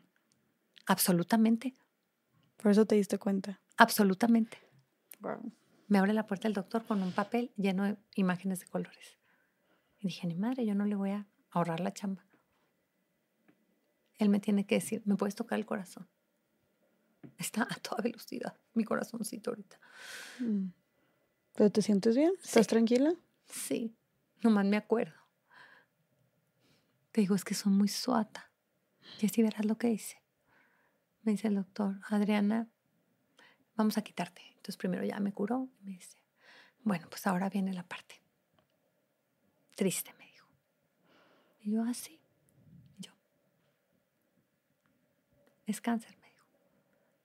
Entonces le dije, ok. Cuando te dicen es cáncer, cierras tus ojos y ves una calaca. Yo vi a mis hijos vestidos de negro, a mi marido vestido de negro, enterrándome. No ves que vas a estar viva. Y yo decía, ¿por qué otra vez? ¿Por qué otra vez? Entonces en eso me dice el doctor, pues mira, ¿sabe qué doctor? Espérame tantito, le dije, ¿le puedo hablar a mi esposo? Entonces le marqué y no me contestó. Le marqué una segunda vez y no me contestó. Entonces le mandé un mensaje y le dije, gordo, márcame, tengo cáncer Ay, qué fuerte. por WhatsApp. Imagínate No qué tan ahogada estaba que hice la estupidez de mandar un WhatsApp a mi marido, que es lo que más quiero en este mundo, para decirle que tenía cáncer. ¿Cómo reaccionó tu esposo? ¿Cómo te dice que, reaccionó cuando vio ese, vi- ese mensaje? me marcó, me dijo, estaba en una junta. Me paré, me salí y le dije a mi secretaria, ya me voy. Em, no dio explicaciones, nomás se salió y supo, obviamente todos en su oficina supieron que algo no estaba bien. Em, y yo ya había tomado decisiones de quién me iba a operar, cómo me iban a operar. Cuando me habló, él me dijo, gorda, no tomes decisiones. Y yo, ya están tomadas. Y me decía, espérame, por favor. ¿Qué, qué tan grave Espérame, por favor. Em, no tomes decisiones. En eso le hablo a mi mamá y me contestó el celular de mi mamá, mi papá, y me dice, mijita, ¿cómo te fue? Mi papá es súper alegre. ¿Cómo te fue, Adrianita? ¿Te dolió mucho? ¿Ya te quitaron tus puntadas? Y yo, pa, los resultados no fueron positivos. Y ahí nomás oí un, mi hija, de mi papá. Y ya no volví a escuchar a mi papá. Y contestó el teléfono mi mamá. O sea, tu papá ya no pudo seguir hablando contigo. No. Entonces en eso me dijo, ¿qué tienes? Cáncer, mamá. No, Adriana, ¿cómo? Y yo, sí, y me operan pasado mañana aquí en Mochis, el doctor Perengano, digo, aquí en Querétaro, el doctor Perengano. Eh, Adriana, espérame, espérame, espérame, espérame, no tomes decisiones. Y ya de allí en adelante, ¿cuántas llamadas crees que recibí? 1.200 mm. millones de llamadas de gente que opinaba y te decía, hice la estupidez, te digo que cuando estás abrumado no piensas, pues entonces creo que he aprendido poquito. Mm. Em, en el chat de la familia, que somos mis hermanos, mis cuñados, puse, oigan, los resultados no fueron positivos, me tienen que operar. Es cáncer. Entonces, eh, Luis, mi hijo, estaba en ese chat y lo leyó. Y pues nada, que me hablan de la escuela y me dicen, señora, ¿qué está pasando? Su hijo está en un mar de lágrimas y yo, ah, tengo cáncer. Puede venir por su hijo, por favor, no sabemos qué hacer con él. Y ya, me fui por mis hijos, los subí al coche, no les dije nada. Ahí le dije, no le puedes decir nada a tus hermanos, eh, me van a operar, ya me van a quitar el cáncer. Eh, una, un primo mío, que su esposa había pasado por cáncer, me dijo, por favor, no lo hagas. Otra prima que trabajaba en el, en el MD Anderson de Houston me hizo hablar con su doctor. O sea, no te operes. En, en Querétaro. O sea, ellos ah. no querían que me operara en Querétaro, ellos querían que yo tomara otras opciones de médico, sobre todo por si iba a haber tratamiento, que fuera el mejor tratamiento para mí. ¿Qué tan grave te dijeron que estabas del cáncer? Mira, primero, no es muy grave. Vamos a empezar con seis quimios. Se fueron a 12 y se fueron luego a 16. O sea, pues yo creo que los doctores te lo van diciendo como por goteo, porque saben que tienes que estar mentalmente fuerte. Entonces, pues ahí nomás te lo van platicando. Em, me hicieron la mastectomía, mastectomía, me quitaron el pecho izquierdo completito con parte del músculo de acá, por, salieron tres ganglios contaminados, entonces pues tuvieron que quitar ganglios. Em, nunca en mi vida me ha dolido nada tanto como eso. Em, sí, ¿cómo, ¿cómo fue esto? ¿Cómo crees que impactó en tu identidad contigo misma el, el haberte hecho una mastectomía? híjole, si yo te cuento lo que pasó, te mueres. Porque yo no quería que mi marido me volviera a ver nunca en su vida jamás. Ni yo misma me quería ver. Yo no me quise ver a mí misma. Em, pero cuando me vi por primera vez, pues ves una cosa horrible. Ves una cicatriz gigante sin pezón, sin bulto, hundido. Eh, y sobre todo ves la muerte. O sea, dices, ¿cómo le voy a hacer? O sea, ¿cómo le voy a hacer para no morirme? Porque tienes ganas de morirte. O sea, si te dan ganas y dices, ay, no, por favor, o sea, que sigue, o sea, que después de que te hacen la mastectomía, si tienes ganas de morir. Sí, te quieres morir por todo, te quieres morir, o sea, ya es, porque otra vez otra sacudida, que de plano soy muy suata que no aprendo, o cómo, o sea, y te castigas y dices, ¿y ahora qué hice mal? O sea, ¿y ahora por? Y, y tienes dudas de fe y tienes dudas de todo y, Y yo me acuerdo que mi marido me dijo algo bien bonito porque le dije, es que son mis decisiones porque es mi cuerpo, ni más chula, me dijo. Tú eres un cacho mía y yo soy un cacho tuya. Y esto es de los dos. Tú lo estás padeciendo físicamente, pero yo también lo estoy padeciendo. Entonces échale para adelante.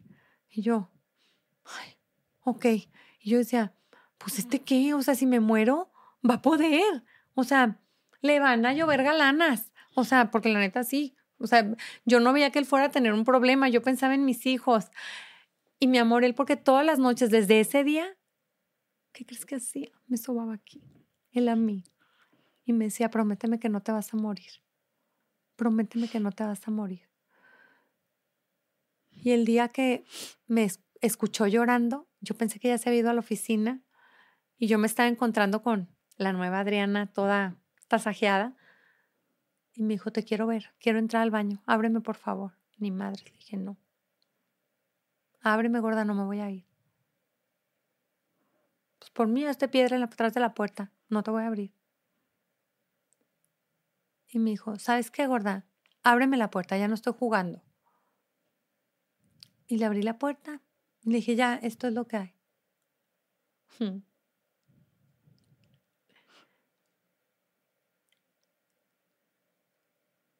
todo el tiempo. Ni cuando me pidió matrimonio, me vio así.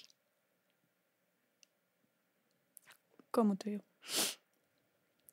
Tiene unos ojos tan bonitos, azul gris, preciosísimos. Y eran como dos focos encendidos. Me dijo, vieja, nunca habías estado tan bonita. Y que me prende Eres un mentiroso, no lo puedo creer. Te estás burlando de mí. Y me abrazó fuerte, fuerte. Entonces me pegó a él y lloró conmigo. Me dijo, no, vieja, eres vulnerable. ¿Te das cuenta de que siendo vulnerable eres más bonita? Déjame cuidarte. Y ahí entendí todo. No me había dejado cuidar. Porque no estaba dejando que otros me amaran en libertad. Porque yo iba poniendo reglas para, sí, ámame, pero hasta aquí, sí, quiéreme, pero hasta aquí, si yo te quiero, pero hasta acá. Con una fregada, ¿por qué somos así los seres humanos?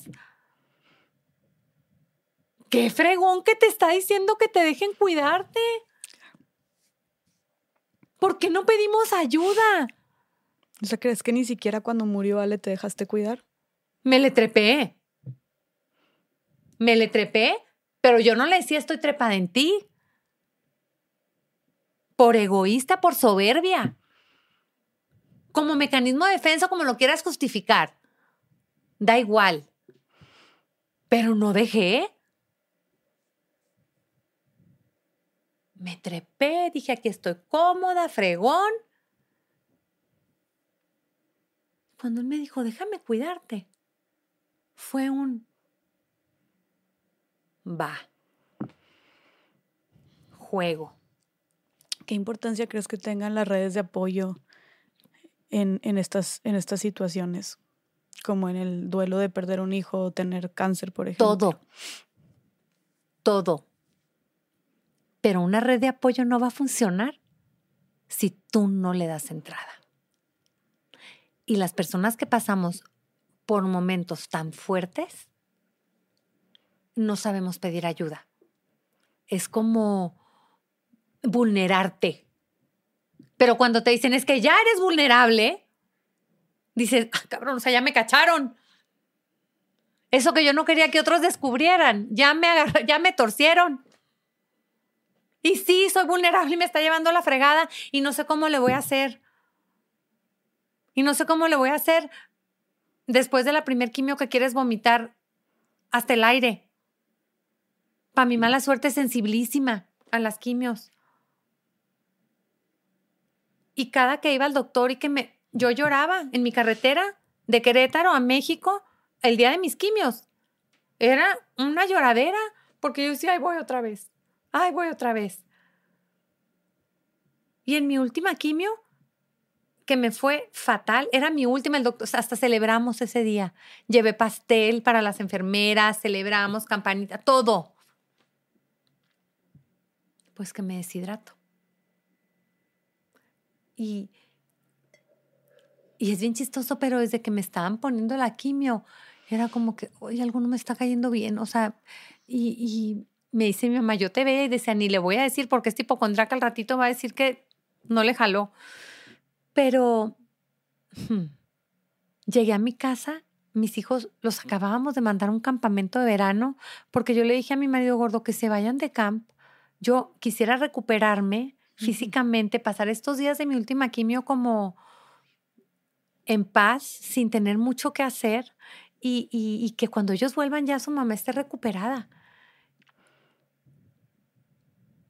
Y mi marido, estaba Luis, mi hijo, en, en, Atlanta y venía de regreso y me dijo, voy por, los, voy por, por Luis, que aparte venía con un amiguito, él iba al aeropuerto por ellos y yo me quedé en mi casa, iba a llegar también mi cuñado, el hermano de mi esposo, entonces me dijo mamá, ay, mijita, voy a hacer algo de comer bien rico para que comamos bien a gusto al rato. Bueno, le dije, está bien, pero yo algo sentía que no estaba jalando, o sea, me sentía demasiado mal.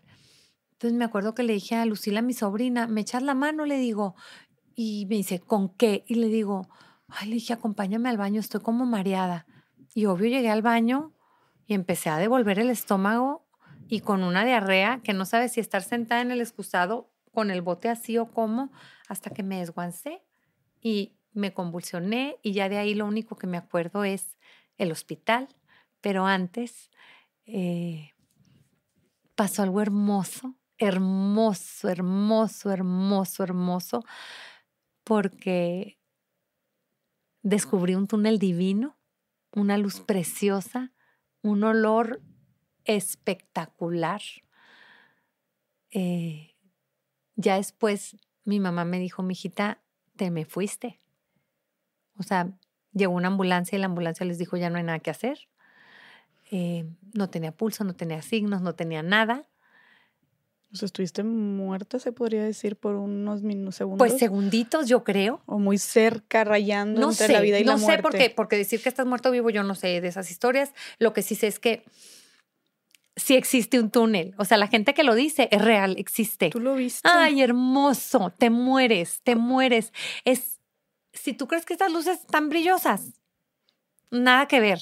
O sea, es, es un imán que te jala, es un imán que te jala, es una luz brillante, brillante, brillante, brillante, brillante, brillante, pero es un olor que te jala, jala, jala, jala, jala y te quieres ir. Y ahí descubrí que alguien me pateó la cola de vuelta, porque de repente abrí mis ojitos y ahí estaba mi marido. Y no fuiste como, no, quiero regresar. No hay forma. Porque luego mucha gente que ha pasado por algo así dicen que no sé, o sea, que, que se quieren quedar allá. ¿Me explico? Yo me hubiera quedado. Si a mí me hubieran dado opción, a lo mejor me hubiera quedado porque si te vas, o sea, te vas, te vas, te vas. Yo les digo que Lale de verdad se murió antes para, para poder patearme la cola y decirme, mamacita chula, ni creas que te vas a venir a descansar aquí conmigo. Cómete un cuerno y regrésate, a cuidar a mis hermanos y a mi papá. Con mis hermanos. Ajá. Entonces mi marido me dice, vieja, íbamos en la ambulancia y no me respondías. Me asustaste mucho. Y le digo, pues me hubieras jalado el pelo. El pelo y más, vieja. No me hacías caso. Y lo único que pensaba, me dices, ¿cómo iba a llegar yo al campamento de tus hijos a decirles que te habías muerto? Y le digo, ay, gordo, lindo. O sea, Dios no te iba a poner ese juego. Tú eres demasiado bueno, le dije, Dios no te iba a hacer pasar por eso, no te apures. Y, y afortunadamente, pues pasó, me recuperé. Fue un episodio, sí, tremendo. O sea, a Luis, mi hijo, le tocó ver la ambulancia salir conmigo. Eh, Lucila, mi sobrina, dice que, que llegó y que le dijo, prométeme que mi mamá no se va a morir. Y hasta hoy me dice, Adriana, pues yo me la jugué con Dios y le dije, pues le voy a prometer, ¿eh? ay, tú sabes que cumples. Este, pero me dice que le dijo, no, no se va a morir, claro que no. Entonces dice, pues me sentía muy comprometida también. Pero tú ya estabas, o sea, en el túnel. Ay, bien bonito. Pero cómo, o sea, de verdad, Ay, bien ¿Cómo, lindo. ¿cómo, es, Adriana? O sea, es literalmente como si de que todo oscuro y se vea el no, fondo. no es oscuro, no, es luz. O sea, es pura. Es luz. No, yo creí que al fondo se veía la luz, entonces no. Es, Es luz. Tú es pura estás luz. en un en una cabina de luz. incandescente. Ok. Y no ves, o sea, lo único que ves es luz, es Luz. todo blanco. Luz. ¿Y hacia dónde caminas? Todo blanco. Hay un fondo, pero es luz. ¿Y cómo, qué Y escuchas huele. o qué hueles? Nada. Huele. Huele. Huele. Es que no lo, pues los olores no se pueden describir. Es un. Lo único que sé es que lo quiero volver a oler. O Se sea, olía rico. deli. O sea, ahí te quieres quedar. O sea, y lo peor es que yo una vez le pregunté a un padre, le digo, oye, ¿por qué? Me dijo, tú estabas en el hospital, o sea, no era que tu olfato estuviera oliendo algo agradable. O sea, en verdad estabas en un lugar que olías algo lindo. Porque yo cuando me desperté, yo decía, ay, ¿cómo le hago para oler otra vez eso? Pues ya lo dejas de oler. O sea, ni que fueras tan suertuda, ¿no? Pero yo creo que eh, todo te prepara, todo te prepara. eh, experimentas la muerte desde ti, ya de manera personal. Entendí lo que vivió mi niño cuando le dije, vete si te tienes que ir, no lo culpo. Qué bueno que se fue. Está fregón donde está. O sea, ahora estoy así para que los otros cuatro Mm. lleguen y que lleguemos su papá y yo también. Es más, espero que lleguemos antes su papá y yo para recibirlos. Porque yo estoy segura que Lale fue el que me regresó. O sea, de eso no tengo la menor duda. Y, y sabes una cosa, me tenía que enfermar para entender a mis pacientes. Y se los dije una vez, les dije, ya entendí, perdónenme, porque yo antes era bien gacha con ellos de que, ah, no, pues no veniste a tu hemodiálisis. Muy mal, no te voy a dar el medicamento. Tus o sea, era pacientes como de la fundación. De la fundación, ajá. Mm. Entonces, yo era como menos... eh, ¿Humana? O, o sensible, sensible. o sea, era más regañoncita, ¿no? O sea, como que, ah, no, no te tomaste la medicina, pues muy mal. O sea, ¿cómo te vamos a seguir ayudando si no te tomas la medicina? Pues no les dan ganas. A mí tampoco me daban ganas de tomarme la medicina. Entonces, también es parte del milagro y del proceso y de entender la empatía, de entender la empatía que se tiene que vivir cuando estás tú cerca de alguien enfermo y que lo único que sana son las miradas. Lo único que sana es, es, es un apapacho en el momento en el que el otro lo necesita. Lo único, porque todo lo demás son gadgets para vivir. La medicina, los tratamientos sustitutivos. Pero cuando una persona está bien del alma, está sana, a pesar de la enfermedad. Porque si estás sana del alma, tu alma ayuda a que tu cuerpo esté sano, a pesar de la enfermedad. ¿Por qué? Porque te ayuda a librar tu enfermedad como más, eh, pues más fuerte. El alma te carga y el alma duele. Cuando dicen que el alma existe, sí, sí existe, está aquí. Y duele que te mueres. ¿No crees que el tal vez haber vivido, visto esta parte de lo que hay más allá, Mm. También te hizo a ti sentir mucha más tranquilidad de la, por, por la muerte de tu hijo? Totalmente, totalmente. O sea, entendí a Lale. Entendí a Lale, que muchas veces le reclamé, o sea, ¿por qué no me eligiste a mí? Cuando te dije, porque se lo dije, tú elige. Tú elige qué es mejor, si irte para allá o quedarte conmigo, tú elige. Pues claro, O sea, claro. ¿Tú crees que si tuvieras tenido la oportunidad de elegir entre quedarte con tu familia o seguir en el túnel, qué Pues yo hubieras no, hecho? me da pena con mis hijos y mi marido, pero pues es que allá no piensas en los que están acá. No sé si me explico. O sea, allá estás tú solita. O sea, no estás pensando en nadie más. O sea, no piensas. O sea, es tanto el, la- el- el- el Yo creo que asombro que, como que dices, como un, como un imán, dices tú. Sí, yo creo que hasta eso te quitan para que lo goces. Te quitan el dejar de pensar en los demás para que lo puedas vivir el propio proceso.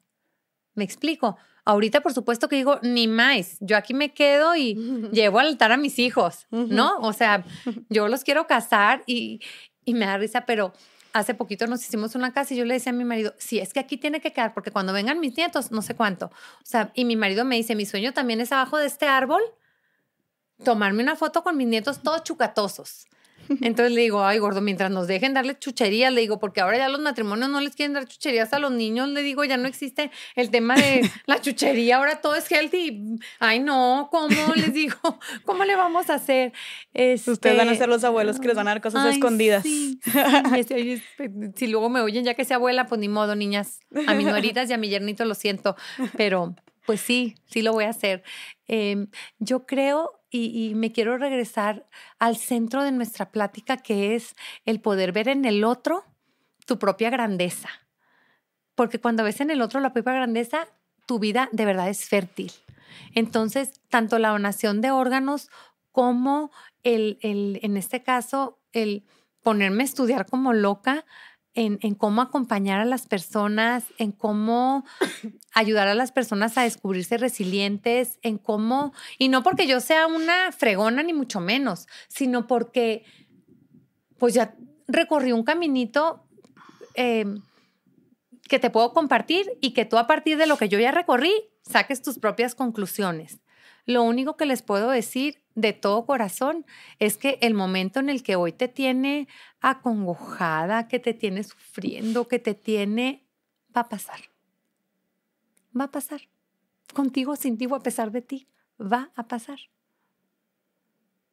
Pero tienes que estar dispuesto a que pase. Porque también somos testarudos muchas veces. ¿Cuánto tiempo me costó? A mí me tuvieron que romper. Déjate romper. Déjate acompañar, déjate querer, déjate mirar. Hemos perdido tanto el contacto visual, hemos perdido tanto esa capacidad de, encontrar al otro en un bling bling de los ojos. O sea, hemos perdido nuestra capacidad de asombrarnos en una sonrisa que dice más que un libro entero. Porque una sonrisa en, en este momento, ta, ta, ta, dice más que un libro el que no perdamos esa capacidad de interpretar al otro con bondad, con bondad. Cuando tú interpretas al otro en bondad, es más fácil que le ayudes a esa persona a generar bondad. Mm. Y creo que también, como dices tú, dejarnos ayudar y pues saber pedir mm. ayuda también, ¿no? Y no tener miedo a ser está roto. Está roto. Si tú tuviste que aceptar que estabas rota, como para precisamente... Mira, un día que dije yo, Dios del cielo, fue el día que perdí el pelo. Ese día que perdí el pelo, yo creo que fue el día más difícil de todo mi proceso del cáncer. Más que la mastectomía. Más. La mastectomía te pones un brasier con colchoncito y el mundo no lo ve. El mundo no ve que estás llena. Tú no puedes ver ahorita cómo están mis boobies llenas de cicatrices, porque luego me tuvieron que quitar esta. Yo tengo mastectomía bilateral. Tú ahorita, pues ves ahí dos prótesis que pusieron para llenar un hueco. Es lo que hay. No lo ves. Tú ves el suéter y la blusita. Pero ¿y la pelonera? ¿Te pones peluca? No siempre, te pica. ¿Te pusiste tú? Y me picó. Intenté tres diferentes. Me las ponía así en eventos que mm, pues no conocía mucha gente y que podría escandalizar. Entonces me daba como pena causar escándalo. Entonces, pues me la ponía, la neta, por los otros, no por mí. Mis hijos no me querían ver pelón en casa porque les daba pena con sus amigos y yo les dije, ay, no. Se van a acostumbrar y se van a reír conmigo. Este, el día que llegué pelona, mm, mis hijos se raparon. Em, menos Fátima. Em, fue hermoso regalo de 10 de mayo. ¿Qué sentiste cuando viste a tus hijos rapados? Qué bonito.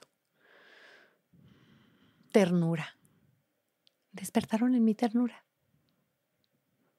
Despertaron en mi ternura, que a lo mejor la tenía encajonada por ahí perdida, bajo llave. Los hijos forman, ¿eh? Los hijos forman y no porque tú los quieras formar, porque los hijos son sabios. Mis hijos conocen lo más oscuro de mí. ¿Tú crees que no? Úchalas, úchalas, úchalas. Y ellos me enseñan. Y ellos me retan. Y, y, y cuando ellos tienen esa capacidad de llegar, ma, mira, y llega el otro, dices tú, ¿qué es el pelo? Pero llegué de la estética, donde me raparon, y me senté en el cuarto y le digo, Mari, y me dice, señora, ya sabíamos que esto iba a pasar. échele para adelante. Con esa autoridad que Mari me impuso y mi Mari es lo máximo del universo porque ella fue alguien que me sostuvo mucho, ¿eh? Sí. Muchísimo, muchísimo con, con su cariño, con sus atenciones, con hasta decirme, pues ni modo, Mari, no me quiero bañar. Ah, no. Que supongo que es la trabajadora de tu hogar, ¿no? Ay, sí, ella se acaba de casar nomás, ya se fue con su esposo, pero bueno, pero ella, de ¿Cómo- verdad, ¿Cómo te, cómo te sostuvo? de mil maneras, de mil maneras, no me voy a tomar ese jugo. Señora, se lo tiene que tomar, o sea, no se ponga necia. O sea, me hacía que lo obedeciera la canija y me acusaba. Y, y, y tienes que ceder. Tú sabes que tienes que ceder. Tú sabes que tienes que ceder. Y, y, y es, bien, es bien padre cuando, cuando ya te encueraste con un corazón. O sea, cuando ya Mari sabía todos mis temas, ya no me importaba porque ya no había más que descubrir. Entonces ya decía yo, pues ya, ¿qué más me da? O sea, si hasta me ayudaba a bañarme la vida mía. O sea, tienes que, tienes que dejarte querer, tienes que ver, ver, ver como un acto de amor del otro. No le puedes privar de la oportunidad a otro también. Y, y muchas veces la gente sí quiere ayudarte. A mí Esteban tenía 10 años, mi hijo, el cuarto. Llegó un día y me dijo, mamá, ya me tienes harto. O sea, párate de tu cama. Y le dije, hijo, no me puedo parar. Me duelen mis piernas, me duelen mis manos, me siento mal. Jessy, yo estaba rezando ese día para que Dios viniera por mí. Tenía quemado de lo que había vomitado. No me podía parar al baño sin ayuda porque se me doblaban las rodillas. Entonces le dije, Dios mío, no, yo no quiero que estén viendo estos mis hijos, mi marido. Guácala. Y llega este baboso chamaco y me dice, párate. Y le dijo, no puedo. Mira, mamá, cuando yo te digo que no puedo en el fútbol, ¿qué me gritas tú? Tú puedes más. Quiero un gol. Mete un gol. Bueno, pues párate, mamá. Tú puedes más. ¿Cómo crees que un chamaquito llega y te dice con autoridad, párate? Y le digo, gordo, pero es que no, no me puedo sostener. Sostente aquí. En sus hombros. Ahí quería que me detuviera, en sus hombritos. Yo decía, lo voy a tumbar. Pero ¿cómo le quitaba a él el privilegio de cargar a su mamá? Si lo quería hacer. Y al final del día una mamá lo que quiere enseñarle a los hijos es a darse. Y no les puedes enseñar a darse si los estás prive y prive y prive y prive de hacer algo por el otro. Me llevó hasta el sillón de la estancia. Mm. Llegó mi marido. Gorda, te saliste del cuarto. Ay, sí, me trajo Esteban. Ay, qué padre, ¿podemos cenar aquí? Y ese día fue fiesta porque cenamos en la estancia. No solían so- cenar ahí. Pues ellos sin mí. Tú estabas, tú estabas en Yo cama. no me movía de mi cama. Mm. Un poco en negación, un poco en enojo, un poco en desgana, un poco en Depresión. hartazgo, tristeza, depresión, Claro. lo que quieras. ¿Crees que lo que viviste con, con la muerte de Ale te haya preparado de alguna manera también para enfrentar el cáncer? Sí, y el cáncer para entender la muerte. Yo creo que van de la manita. O sea,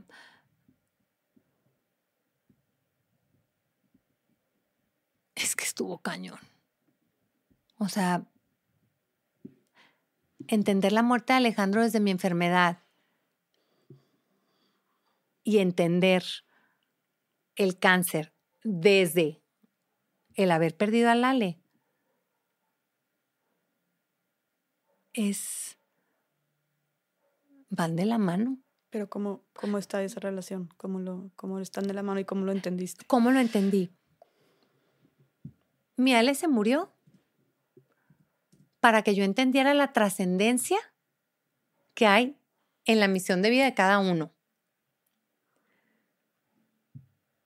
Yo sí creo que el cáncer me enseñó a que no debía haber contenido tanto. El cáncer me terminó de enseñar que le faltaba un cincelazo a ese caparazón que tenía en mi corazón. O sea, el cáncer fue el cling final para que mi corazón, que estaba así apachurrado, al caerse esto volviera a bombear de su tamaño. ¿Me explico? O sea, tú lo ves ahora como algo positivo el cáncer. Totalmente. Totalmente. Totalmente. Me despertó. No, no fue suficiente para mí el despertar a través de la muerte de Alejandro y de amar a los otros que necesitan un trasplante, sino amarme a mí, amar a mis hijos y a mi marido por encima de cualquier cosa. Te descubres, te descubres. De nada sirve tener una coraza, de nada sirve, te lo decía al principio, amar limitadamente. Ama, no cuestiones, sé tú, ama. Si el otro ama, qué bueno. Si el otro no ama, pues chin por ellos. Tú ama. Tan tan. No juzgues, no pienses, no, no, no entrelaces, no enredes. Enreda, o sea, cuando enredas poquito o quieres así, haces una madeja. Pero ¿cómo, ¿cómo crees que le hiciste tú? Porque estás de acuerdo que también pudiste haberle dado una narrativa completamente negativa y pesimista del cáncer. O sea, ¿tú crees que tú elegiste ver esta parte buena del cáncer? Así como pudiste haber elegido también mm. dejarte caer y ver toda la parte negativa. O sea, ¿cómo le hiciste para darle la vuelta y construir esta narrativa de lo que te sucedió? Yo creo otra vez que ahí tuvo mucho que ver mi marido y mis hijos, mis papás. Este, el que el bebo me hubiera dicho, eres lo más bonito que hay, eres vulnerable, déjame quererte, déjame aquí, aquí. Y desde entonces se convirtió en mi lugar favorito. Y le quitó el protagonismo a Disney. Porque cuando yo estoy ahogada, ¿qué crees que quiero? Así nomás, así, me le cuelo a mi santo Señor. Y ahí, es mi, es mi safe place, mi happy place, es mi... ¡Wow! Así es. Y así es como le tenemos que hacer todos. Encuentra ese lugarcito que no has alcanzado a descubrir para buscar trascender. Cada quien debe buscar la trascendencia a su manera. ¿Qué consejo le darías a alguien que acaba de recibir un diagnóstico de cáncer de mama o que está luchando contra el cáncer en este momento? Que no se cansen y que encuentren un lugar seguro. Que encuentren un lugar seguro en esos ojitos, en ese abrazo de alguien que te dé seguridad, de alguien que te permita soltar el cuerpo. Encuentran miradas. Las miradas tienen un poder Em, inmenso. Y si, y si encuentras esa mirada, no la dejes, no la dejes. O sea, tienes tú que encontrar en la mirada la fuerza. Va a haber días horribles, tremendos. Se te van a quitar las ganas, sí, seguro. Te vas a sacar pelona, sí, te va a doler cañón. La comida te vas a ver a carzón, seguramente. Vas a estar cansada todo el día y en la noche vas a estar como con los ojos abiertos y sin bordón, ¿estás seguro? Te van a doler las, este, los joints, eh, sí, articulación, sí, te van a doler. O quizá no. A mí todo esto sí me pasó. O sea, sí llegaste a un punto en el que el dolor era insoportable. Sí. No siempre, ¿eh? No siempre. No siempre, también lo tengo que decir. Había días, este, que mis amigas me hacían el día. O sea, celebré mi cumpleaños con ellas y les dije, todas van a venir con turbante. Nadie puede entrar a la comida sin turbante. Y todas llegaron con turbante y yo me puse peluca. Mm. Y me decían, ya no la puedo quitar. No, es que está sudando la cabeza. Pensemos en todas las que usamos turbante y hoy ese sacrificio lo ofreces por ella. Y fue llevarlas y transportarlas a la empatía. Y la pasas fregón y cantas y bailes y ni te acuerdas que comes. Pero también hay días muy lindos. Les puedo decir, descubrí las series de televisión Mm. y veía series como lo que no podía leer porque mis ojos eh, también se desporrondingaron. Pero veía series, escuchaba música, dormía, recibía flores muchísimo. O sea, también tiene su parte eh, que tienes que ver como ventajosa. O sea, no todo, no, no te puedes quedar con que, ay, todo es una tragedia. No. Y si tiene que estar en uno, eso no puede estar en nadie más, ¿eh? O sea, eso sí es decisión de cada quien, porque la voluntad es tuya. La voluntad nadie la puede mover en ti. Nadie. Porque nada más tú. Y yo hablo mucho de las verdades de vida inamovible que te sostienen. ¿Cuáles son las tuyas? Esas que ni tú puedes mover de ti mismo. ¿Qué te sostiene a ti? ¿Cuáles son esas verdades? Para mí mi fe es una de las primeras verdades. Mi segunda verdad es mi familia. Y mis amigos. Y si yo le soy fiel a mi fe, a mi familia y a mis amigos, tengo anclas seguras. Y hablando de tu fe, ¿alguna vez llegaste como a, a dudar, a poner, a tener alguna crisis existencial de fe, o sea, que, que te enojaras con Dios? Porque por lo que mencionas, siempre fuiste muy creyente desde, desde que estaban, desde que Ale estaba con vida. ¿Alguna vez llegaste Mira, a como dudar ¿sabes que sí? Cuando éramos novios, tuve unas dudas de fe tremenda. Em, yo dejé de ir a misa seis meses, dejé de confesarme, de comulgar. O sea, les dije, ay, no, ni más. Éramos novios y traíamos planes de casarnos y así. Y él de repente me dijo, ¿sabes qué? Me voy a ir de misionero un año. Bye. Cuando regrese, pues ya nos casamos. Entonces yo decía, ¿por? Y ahí empezaron mis dudas de fe y yo no entendía por qué él se tenía que ir a el mundo a ayudar a otros. Sí, ya teníamos un plan de vida en pareja hecho hacia adelante. Hoy entiendo que ese plan, que parte del plan era que él estuviera formado para sostenerme cuantas veces más. Crisis de fe tuve las dos veces que estuve sola. Cuando estaba solita, solita, solita, que dije, no manches. O sea, por, pero no te queda opción. No te queda opción. ¿Tirarte al piso? ¿O voltear arriba? ¿Cuál es tu opción? ¿Crisis de fe? Pues yo creo que muchas. Todas las veces que no fui a los festivales del 10 de mayo por berrinchuda. Eso es una crisis de fe, eso es una negación a algo que sucedió porque tenía que ser así. Crisis de fe, no amar en libertad. Crisis de fe cuando dices, ¿y ahora cómo voy a vivir mi matrimonio? Así de mutilada y de espantosa. O sea, perdón, pero la sexualidad es parte importantísima de, de un matrimonio. Y yo decía, ¿este monstruo? Ni en defensa propia se le encuera al hombre. Y verás qué feliz es este monstruo con su marido. Verás qué libre me siento de, de, de vivir mi sexualidad libremente con lo que hay. ¿Cómo has reconstruido tu amor propio después de vivir la mastectomía? Mm, ¿Qué consejo le darías a las mujeres que han pasado por esto y que evidentemente hay una crisis como de Mm. identidad, muy cañón. de autoestima? Muy cañón. Em, yo creo que tuvo que ver que me reconstruyeron. Sí tuvo que ver. O sea, porque al menos mi suéter cae bonito. O sea, sí, no me, chocan las cicatrices. Em, no es bonito verlo en un espejo, pero es lo que hay. Y estoy viva. Entonces, cuando entiendes, y vuelvo a la muerte, cuando entiendes que estás viva, hay que vivir con lo que hay.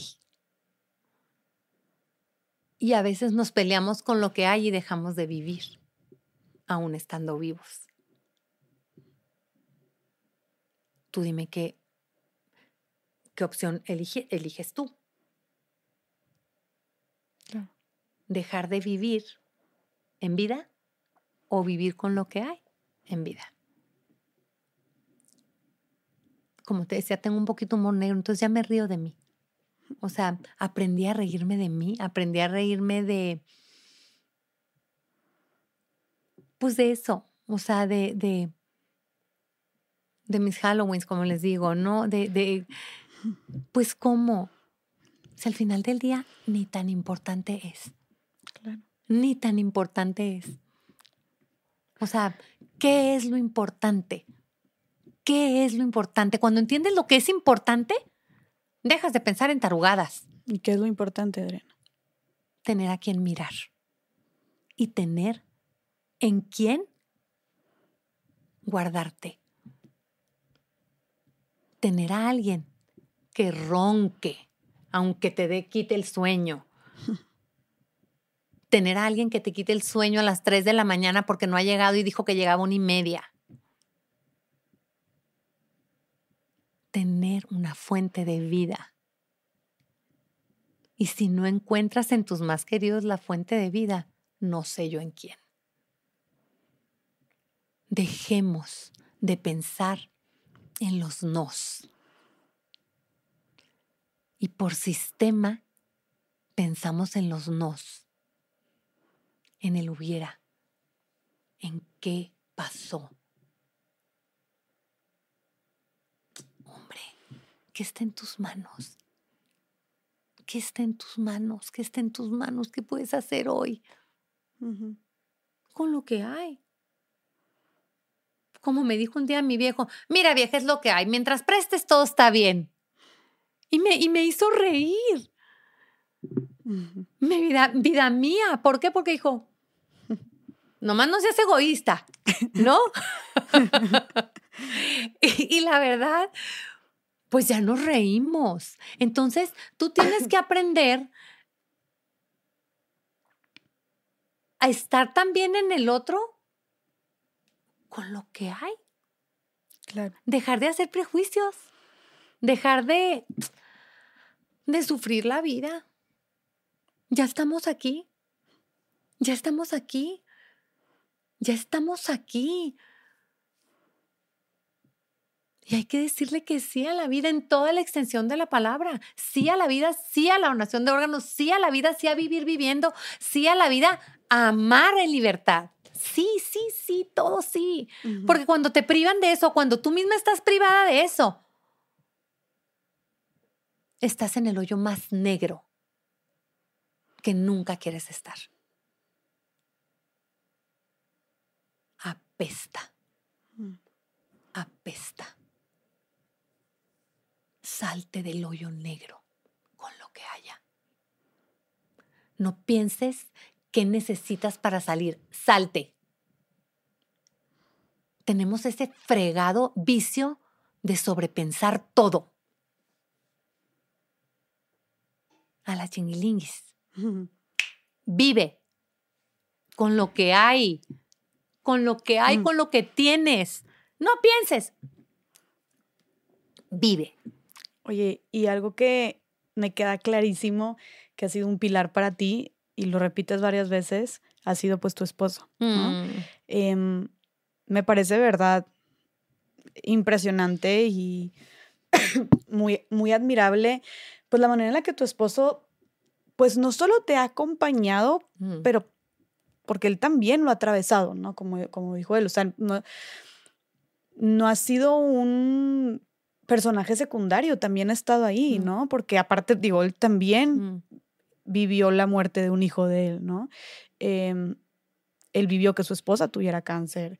¿no? Entonces, no sé, me, me, la verdad estoy muy, me, muy me, se me hace muy admirable y estoy muy impresionada con, con el actuar de tu esposo en todos estos episodios tan difíciles de su vida. Y quisiera que nos compartieras como definitivamente se ve un matrimonio muy admirable. ¿Y cuál es la clave, no, de eso? Como de ese trabajo en equipo, de esa resiliencia, de ese apoyo mutuo, de ese aquí estoy, ¿no? Y déjate recargar y permíteme ayudarte y déjame escucharte. ¿Cuál crees que ha sido la clave para construir esa relación tan bonita y de qué manera también consideras que se fortaleció la relación de ustedes dos a partir de todo esto que vivieron? Porque mu- perdón, muchos, muchos matrimonios no, no, no, no soportan El tanto. ¿no? 80% de los matrimonios que pierden un hijo terminan separados. Exactamente, es, es durísimo, ¿no? Entonces, y luego aparte del cáncer, o sea, vaya, sí me impresiona y digo, ¿cómo, ¿cómo lo hicieron? ¿Cómo construyeron eso tan fuerte? Dios tiene mucho que ver, sin duda. Em, pero yo creo que hemos logrado entender cuando uno necesita ser cargado más que el otro. Es decir, cuando el bebo ha estado triste, triste, triste, porque ha tenido días y que yo amanecí medio triste también, digo, él está más. Adriana, muérdete la lengua, te aguantas tu tristeza y sostienes. Y cuando yo he estado mal, él se muerde la lengua y me sostiene. El, el identificar como pareja quién está en esa necesidad más profunda, en qué momento, y darlo el todo por el todo. O sea, yo creo que en eso sí los dos hemos jugado el rol de sí te quiero querer más que a mí hoy. Y ser libre para hacerlo. Em, una de las cosas, y por eso estabas hablando de él, y una de las crisis más fuertes que tuvo el bebo fue, ya que había pasado todo, que hizo su catarsis después del cáncer, me dijo, gorda, cuando alguien te pregunte, ¿cómo aguanté? ¿Y cómo le pueden hacer para que sus familiares aguanten? Diles que les pregunten cómo están. A mí nadie me preguntó nunca cómo estaba. O sea, con todo lo que estaba, lo que estaban pasando, pues la gente se fijaba en ti. Todas, todas la- las atenciones y la Toda la preocupación era para ti. Pero y él también lo dice estaba que él viviendo. vivió mucha soledad. Entonces, cuando él me dijo eso, le dije, gordo, pero yo estaba. No, vieja. Yo suplicaba para que no te fueras. Pero no estabas. Tú no fuiste capaz de decirme que no te ibas a morir. Tú nomás me decías, voy a luchar. Pero ni de mentis me decías, sí, no me voy a morir. O sea, no supiste interpretar mi dolor y mi angustia de pensar que te podía perder. Y yo creo que ahí fue bien valiente él de decírmelo, porque si él no me lo hubiera dicho, yo no hubiera entendido lo importante que es el que acompaña. No le ponemos atención, ni poquita, Sí, como dicen, el cuidador también necesita ser cuidado. y a él nadie le preguntó. Entonces, y muy lindo porque no me lo decía en reclamo, Claro. pero me lo dijo con mucha tristeza, con de verdad profunda tristeza de haberse sentido solo. Y sabes que creo que también pasa mucho que a los hombres tal vez asumimos que pueden con todo y que deben cargar con todo Absolutamente. y ha de ser muy solitario también para ellos y mucho más difícil y esta presión también por precisamente como sostener porque socio, o sea, socioculturalmente eso así los concebimos, ¿no? Los hombres como los que sostienen, los que mantienen, los que lideran. Se muere alguien de la familia, pier- pierden un hijo y pues tal vez eh, se recargan las personas, este, o él siente que tiene que ser fuerte por la familia, ¿no? Entonces, como que tal vez se nos hace mucho más fácil asumir que están bien o que no necesitan tanta ayuda, ¿no? cuando a final de cuentas, pues sienten, tienen un corazón, tienen un alma, son seres humanos, ¿no? Sienten y sostienen y cargan y, y hay que mirarlos. Hay que mirarlos. O sea, y no te doy el consejo desde mí. Literal te estoy diciendo lo que él me dijo. O sea, si alguien alguna vez te pregunta, diles que les pregunten cómo están. Y mi vida él, que pudo. Mi vida él que pudo. Mi vida él que pudo. Porque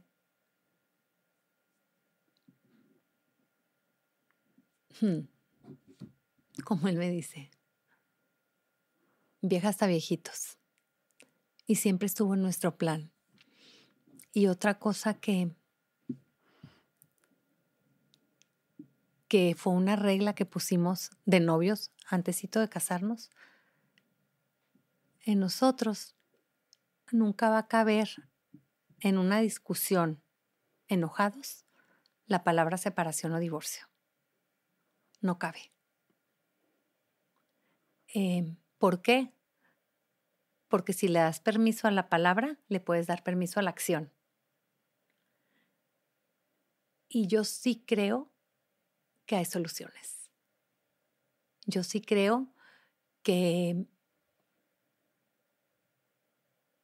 no digo que hay sus excepciones porque las hay, pero en muchos casos hay solución a diferencias. Hay solución a, un amor o desamor bien o mal entendido. Em, porque al final del día sí está en, en ti ese deseo de querer, querer amar. ¿Tú crees que no me he enojado con mi marido? ¡Húchalas! Y yo que tengo un genio del demonio, peor, exigente a decir basta. Soy una de verdad canija, de verdad canija. ¿Tú crees que él de repente no ha hecho cosas que a mí me han encrispado el corazón? Por supuesto que sí. Hemos discutido hasta tirar vasos. Hemos discutido a decir, pues ya me voy, ándale, ¿A dónde vas? Aquí es el cuarto. Volteate para la pared y yo para la otra, pero aquí decidimos tú y yo estar. Y al quedarte ahí, lo sientes, lo respiras, lo hueles. Y dices, ah, caray, es lo que yo decidí. Yo le dije que sí a él, a este cabrito que hizo estas. O a esta cabrota que hizo esto otro. Pero fue una decisión tomada en libertad. Nadie me obligó. Y, vas perdonando. Conforme vas respirando, vas perdonando y dices, ni siquiera no era ni tan importante. Sí, creo que también tal vez el atravesar, digo, me dirás tú, no sé, pero el atravesar por cosas tan fuertes. Eso amalgama. tal vez te hace eso amalgama. O sea, el, pasar por cosas fuertes es el todo por el todo, el todo por el todo. Me la juego contigo al infinito y más allá. Es lo que hay. ¿Qué haces con lo que hay? Y que te hace también tal vez entonces repensar la, la, la verdadera importancia de las cosas, ¿no? Que de repente dices, tal vez esto no es para tanto.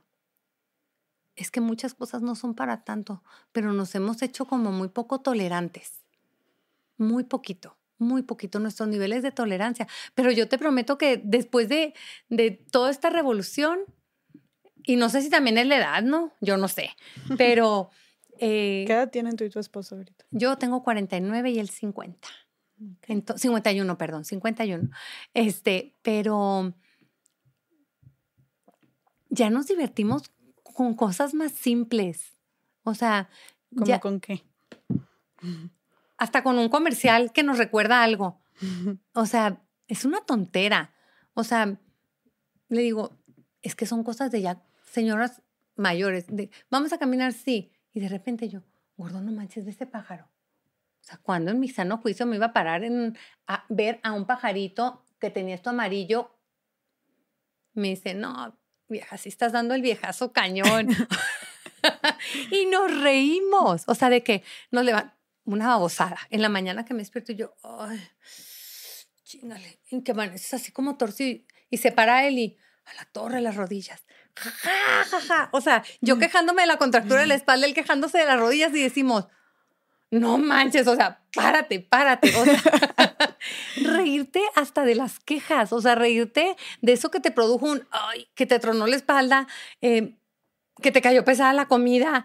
Dices, no, pues sí, o sea, claro. son cosas simples, pero que te dan risa. O sea, ¿qué más da? O sea, imagínate. Le digo, gordo, no me compré unos tenis, le dije, y ya me arrepentí de no comprarlos. Por fin puedes ir a la tienda. No manches, gorda. Si nomás llega, dale estas tres fotos a la señorita, esta es mi talla, cualquiera de los tres va. ¿Hace 20 años crees que hubiera ido? No me llevó ni por un esquite y todavía no se lo perdono. Cuando mm. estaba embarazada el primero, porque me dijo, ay, no, está jugando mi equipo. Y no me llevó por el esquite. Y ahorita sin estar yo con él por un lado, se fue y compró los tenis. O sea, maduras, maduras y admiras y agradeces. En un matrimonio, si no hay gratitud, está cañón. Gratitud, o sea, con, la, con, con el otro y admiración. Admiración. O sea, y no lo digo por, por poner de oferta a mi marido, es mío todo completito y nadie lo voltea a ver, la neta, porque ahí sí me pueden conocer. Pero mi viejo es guau. O sea, yo lo veo en su chamba, lo veo hasta cuando se jale el pelo, cuando está contestando correos ahí en la casa y digo, ese es mío, o sea, ese es mío, ese viejo es mío. ¿Me raya que sea mi viejo? ¿Te sientes orgullosa también de ti por estar con él? Pero más de él. O sea, o sea, me da mucho orgullo él. me, me, siento alegre por mí. Más que orgullosa, me siento como ganona, ya sabes. Porque aparte yo sé que él muchas veces, porque me lo dice, este, le da gusto estar conmigo. Entonces, te digo, ya sabemos que ahí es, ¿no? Acabamos de cumplir 25 años de casados y me dice, pues sí, vamos a celebrar. Y le dije, sale viejo, sale. Y le digo, ¿y por qué vamos a celebrar? Me dice, porque hay que poner de moda el matrimonio. Hay que ponerlo de moda. O sea, hay que mostrarle a la gente qué chido vivir contigo, vieja, qué chido que tú vivas conmigo, que nuestros hijos se van a casar cualquier rato, que nos van a dejar y que tú y yo nos vamos a hacer viejitos. O sea, dime qué mejor escenario ves en tu vida. Y él me da la libertad para hacer lo que yo hago y él es libre de hacer lo que él quiere. ¿Por qué? Porque no somos...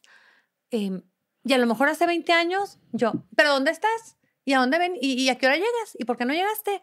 Y son cosas de inmadurez que quieres controlar. Entonces ahorita yo sé que él va a llegar cuando tenga que llegar. Cuando ya su cabecita está lista para llegar a la casa. Cuando yo sé que su corazón ya está listo para palpitar al son de nuestra casa. Y si llega porque está el partido de americano que quiere ver, pues que llegue porque va a ver el partido, ¿qué más me da?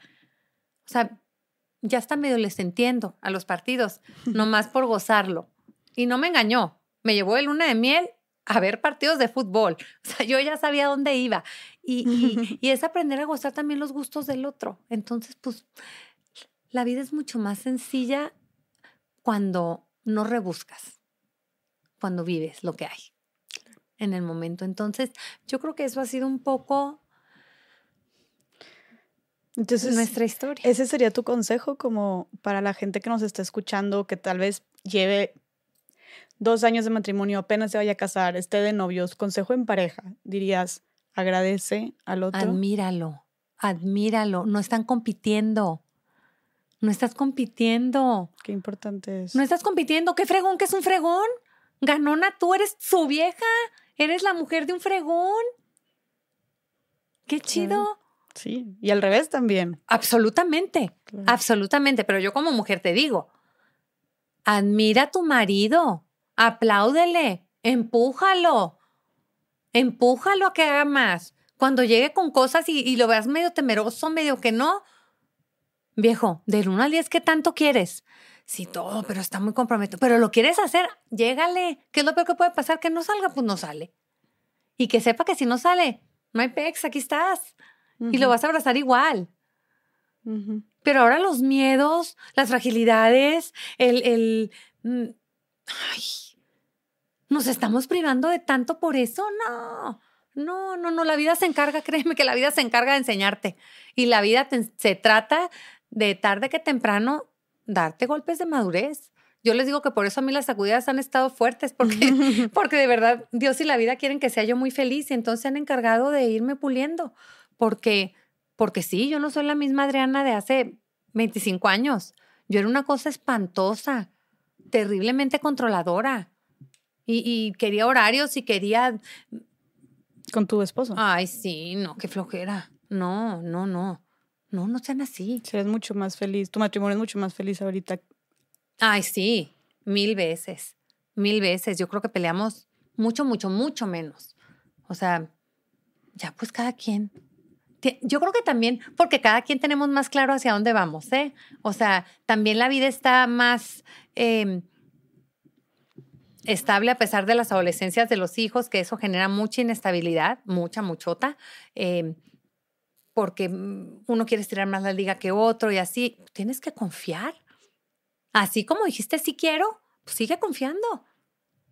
Luego de repente empiezan las... eh, el no querer confiar. Ay, no confía. Es el mismo, es el mismo, es el mismo. Y, y construir juntos. Es una construcción junta, no es una construcción paralela. Es una construcción junta. Porque entonces el cimiento es más fuerte. ¿Y a qué le llamarías construcción junta? tus proyectos son los míos, Mm. que los míos sean los tuyos. No son proyectos paralelos. A mí tus proyectos me hacen inmensamente feliz, como yo sé que los míos te hacen inmensamente feliz. No es, "Ay, ¿qué está haciendo? ¿Por qué? Ah, mm, no. Yo digo, no sé. De verdad, gracias por todos estos consejos. Oye, yo tomando nota, ¿eh? Así, ah. Bueno, tú sabes. No, la verdad creo que ha sido, o sea, en este, este tema, la verdad, digo, ha sido, hasta ahorita nos has dado, como dije en un inicio, Mm, todo tipo de aprendizajes, lecciones de vida para todo tipo de temas, pero la verdad sí te digo, me encantó cómo desde que hablé contigo antes, siempre le, le das como el lugar a tu esposo y, y como su participación. mm. Y desde que empezamos también reconociéndolo bastante. Y de verdad, vuelvo a repetir, es muy, muy, muy admirable Mm. que no solamente hayan atravesado por lo que atravesaron y que sigan juntos, sino que estén como están ahorita. O sea, que hables así Mm. de él, que nos compartas, que claro que ya sabemos, como dijiste, todos los matrimonios tienen problemas, obviamente peleas, lo que quieras, pero esta parte de, de cómo hablas y cómo han crecido y cómo se han apoyado a pesar de todo, o sea, no solamente lo atravesaron y lo vencieron, sino que están mejor que nunca, de verdad que es ¿Sabes súper bonito, pasa? es súper una- inspirador. Es que hay una meta en común. Hay una meta en común y esa meta en común de verdad es que nuestros nietos lleguen a la casa. Entonces, cuando hay una meta en común, no va a ser lo mismo uno sin el otro. Va a estar más rico los dos juntos. Entonces, Claro. la meta debe de ser en común. Como te digo, no paralela. La meta que sea común. Cuando la Claro. meta es común, todo sale. Oye, y hablamos de tu esposo, pero también a mí me surge la duda de tus hijos, Ay, ¿no? Mis ¿Cómo- niños lindos. ¿Cómo lo han, o sea, cómo atravesaron todo desde cómo Ah. atravesaron la muerte? Digo, los, los primeros dos, ¿verdad? Eh, Mm. de Ale, cómo lo vivieron ellos, cómo se recuperaron, también el verte a ti, este, pues con cáncer, digo, ya Mira, dijiste que Mis participaron. pobrecitos hijos son lo máximo. Em, tengo de todo. Tengo el más grande, Luis, que pues él era el super compañero de Alejandro. Yo creo que él fue, yo creo, acabo de descubrir que quizá Diego también y no le di el- la importancia que tenía. Em, Luis padeció mucho la ausencia de, de- de Alejandro cuando faltó porque dormían juntos. O sea, yo tenía un cuarto donde estaban mis dos niños, o sea, Luis y Alejandro, y tenía otro cuarto de mi bebecito que era Diego. Cuando se muere Alejandro, Luis me dice, mami, yo ya no quiero dormir solo. Entonces obligué a Diego a venirse a la cama de Alejandro, eh, a ser compañerito, por decirlo. O sea, no le di el espacio a Diego que necesitaba. eh, y, a lo mejor porque subestimé el que Diego lo pudiera extrañar a Alejandro tan chiquito. Em, es, es muy curioso, pero lo que le pasó a Diego en cuarto de primaria que me pidió ir al psicólogo, pues era todo el tema de cómo él sentía que yo seguía extrañando a Alejandro y viviendo mucho su ausencia em, con mucho pesar, aunque no lo dijera o lo demostrara. Él es tan sensible que él sí lo padecía y lo vivía.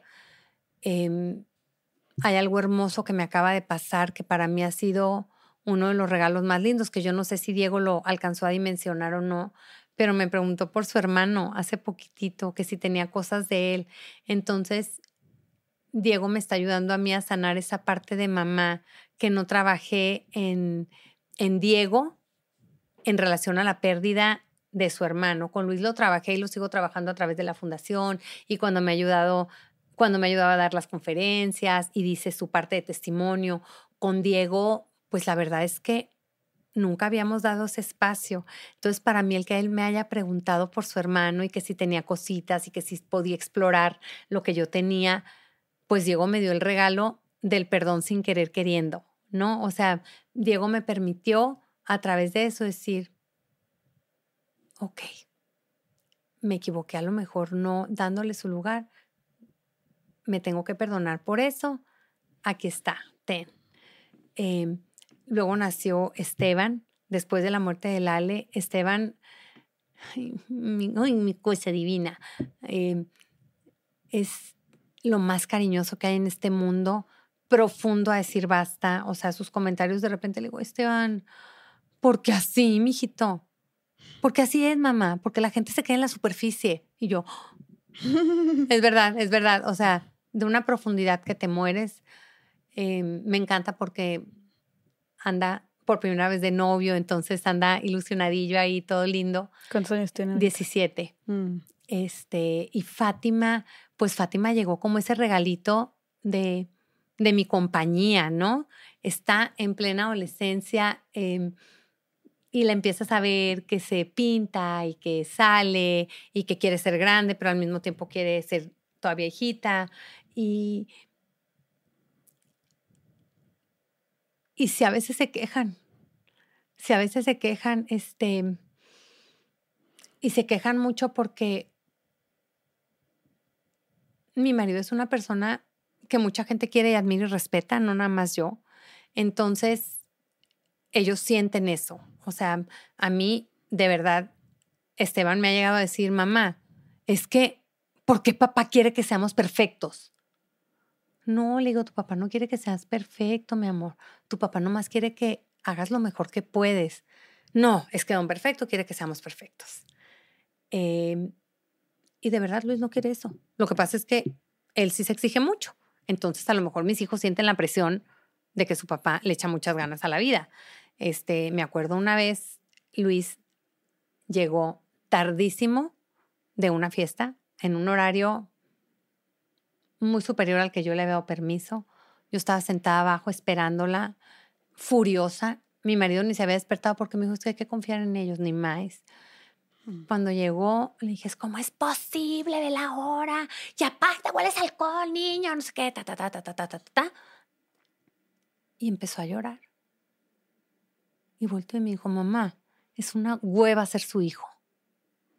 Y yo, ¿eh? ¿Cómo? Ve lo que estás diciendo, tonto. Le dije, ¿cómo? Y me dice, sí, mi papá, el que hace todo perfecto, el que todo es correcto, el que todo es bueno y adelante, exitoso. Y tu mamá, pues todo el día haciendo cosas por los demás. Yo no quiero ser eso. Yo, ¿Quién te dijo eso? O sea, no hay ningún contrato, mijito, donde diga eso. Yo hago lo que quiero hacer porque me da la gana y tu papá es quien es porque le da su gana. Pero mi tarea de mamá no es hacer que tú hagas lo que yo quiera, ni la de tu papá que tú hagas lo que él quiere. Nuestra tarea de papá es que lleguen al cielo. Lo único que te pido es que encuentres la forma para llegar. Hazle como quieras. Y nomás te recuerdo una cosa, le dije. También ser nuestro hijo te compromete. Y volteé me dijo, ¿ves? Por eso me da hueva. Y le dije, no, mi rey, no lo veas hacia afuera. Velo aquí adentrito. Velo aquí adentrito. ¿En qué te hemos fallado tu papá y yo? Y al día siguiente, obviamente, vino y me dijo, perdón, mamá, hablé horrible ayer. pero entiendo esa parte de ellos, entiendo esa parte de... em,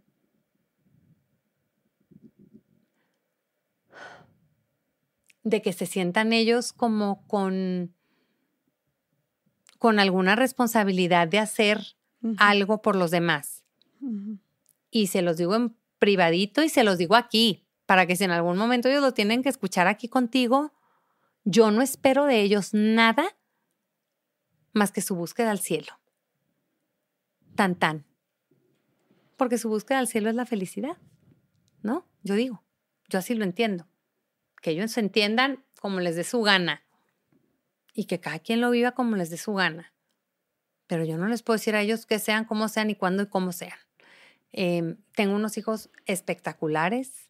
Luis a sus 24 años me encanta porque lo veo sano, lo veo feliz, lo veo trabajador. Me mortifica que es demasiado sano. Entonces le digo, ay, no, mijito, no.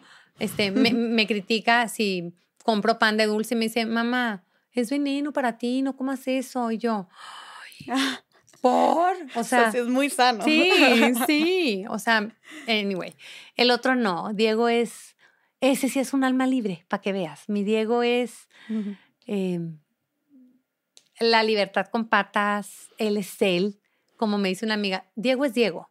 O sea, Diego es Diego. Diego se descubrió a él. em, hay algo que, una super lección que nos dio Diego. Nosotros siempre fútbol, fútbol, fútbol. Todos juegan fútbol en mi casa, fútbol. Y entró a la universidad y dijo, oigan, voy a entrar al equipo de base. ¿Por? Porque me gusta el base. Y soy malo, muy malo, pero voy a ser bueno porque voy a entrenar.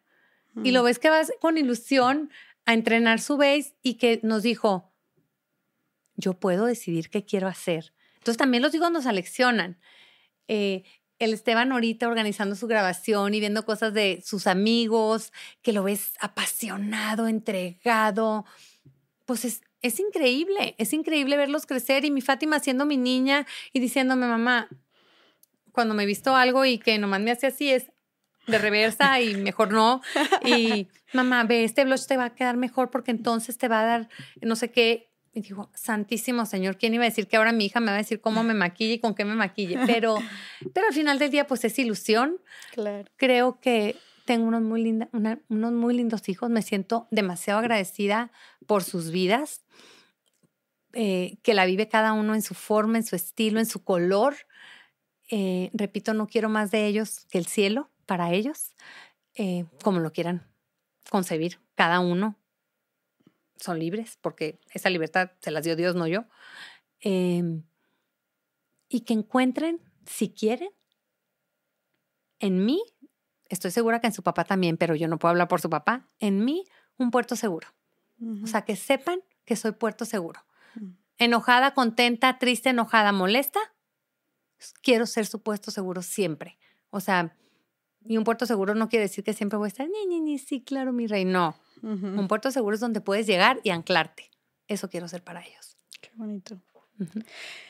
Qué hermoso, creo que, y creo que, digo, yo no soy mamá, pero creo que todas las mamás aspirarían a eso. Y que sus hijos sepan que pueden ir, estar con ellas, ¿no? Que pueden Mm. acudir a ellas. a Siempre, ¿eh? cualquier papá. siempre, siempre, siempre. Hayan hecho la tarugada que hayan hecho o hayan tenido el logro que hayan tenido. Ojalá se sientan con el deseo de compartirlo. Oye, y Adriana, así como cuentas como estos diferentes momentos eh, o situaciones que caracterizan o que vives con tus hijos, con Mm. cada uno de ellos, ¿has encontrado también momentos especiales eh, en, en la cotidianidad donde Yo conmigo. recuerdes a Ale? Ay, el Ale. Mucho en la fundación. Muchísimo en la fundación. Muchísimo. O sea, muchísimo, muchísimo, muchísimo. Cuando los pacientes llegan, de verdad, yo recibo visitas del cielo. O sea, hay mucho, mucho, mucho, mucho, mucho. Em, O sea, sientes su presencia. muchísimo.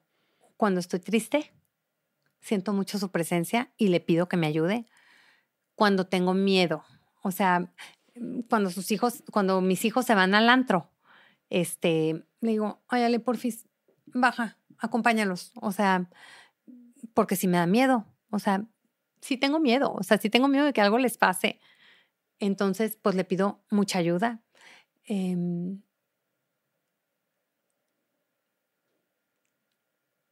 cuando veo arcoíris.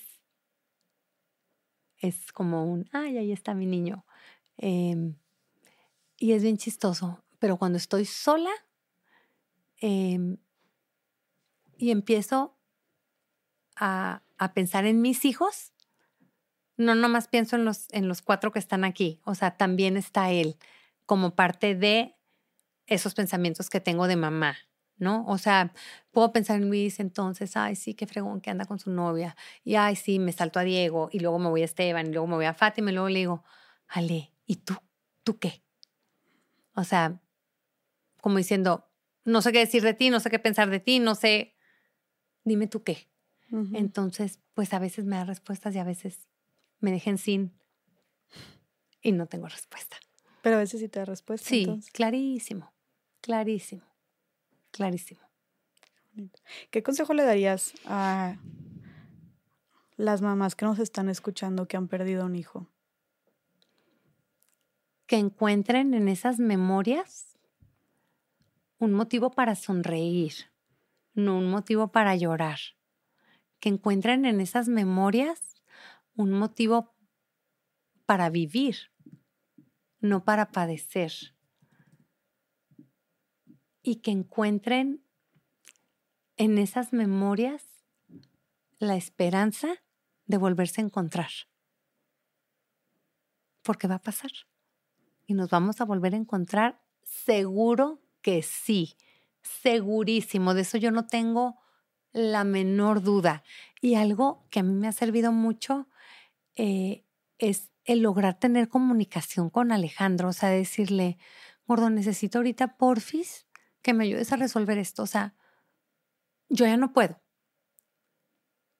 Y cuando se resuelva, encontrar la manita de ese, de ese hijito tuyo. O sea, sí encontrarla. O sea, sí encontrar la ayuda que pediste.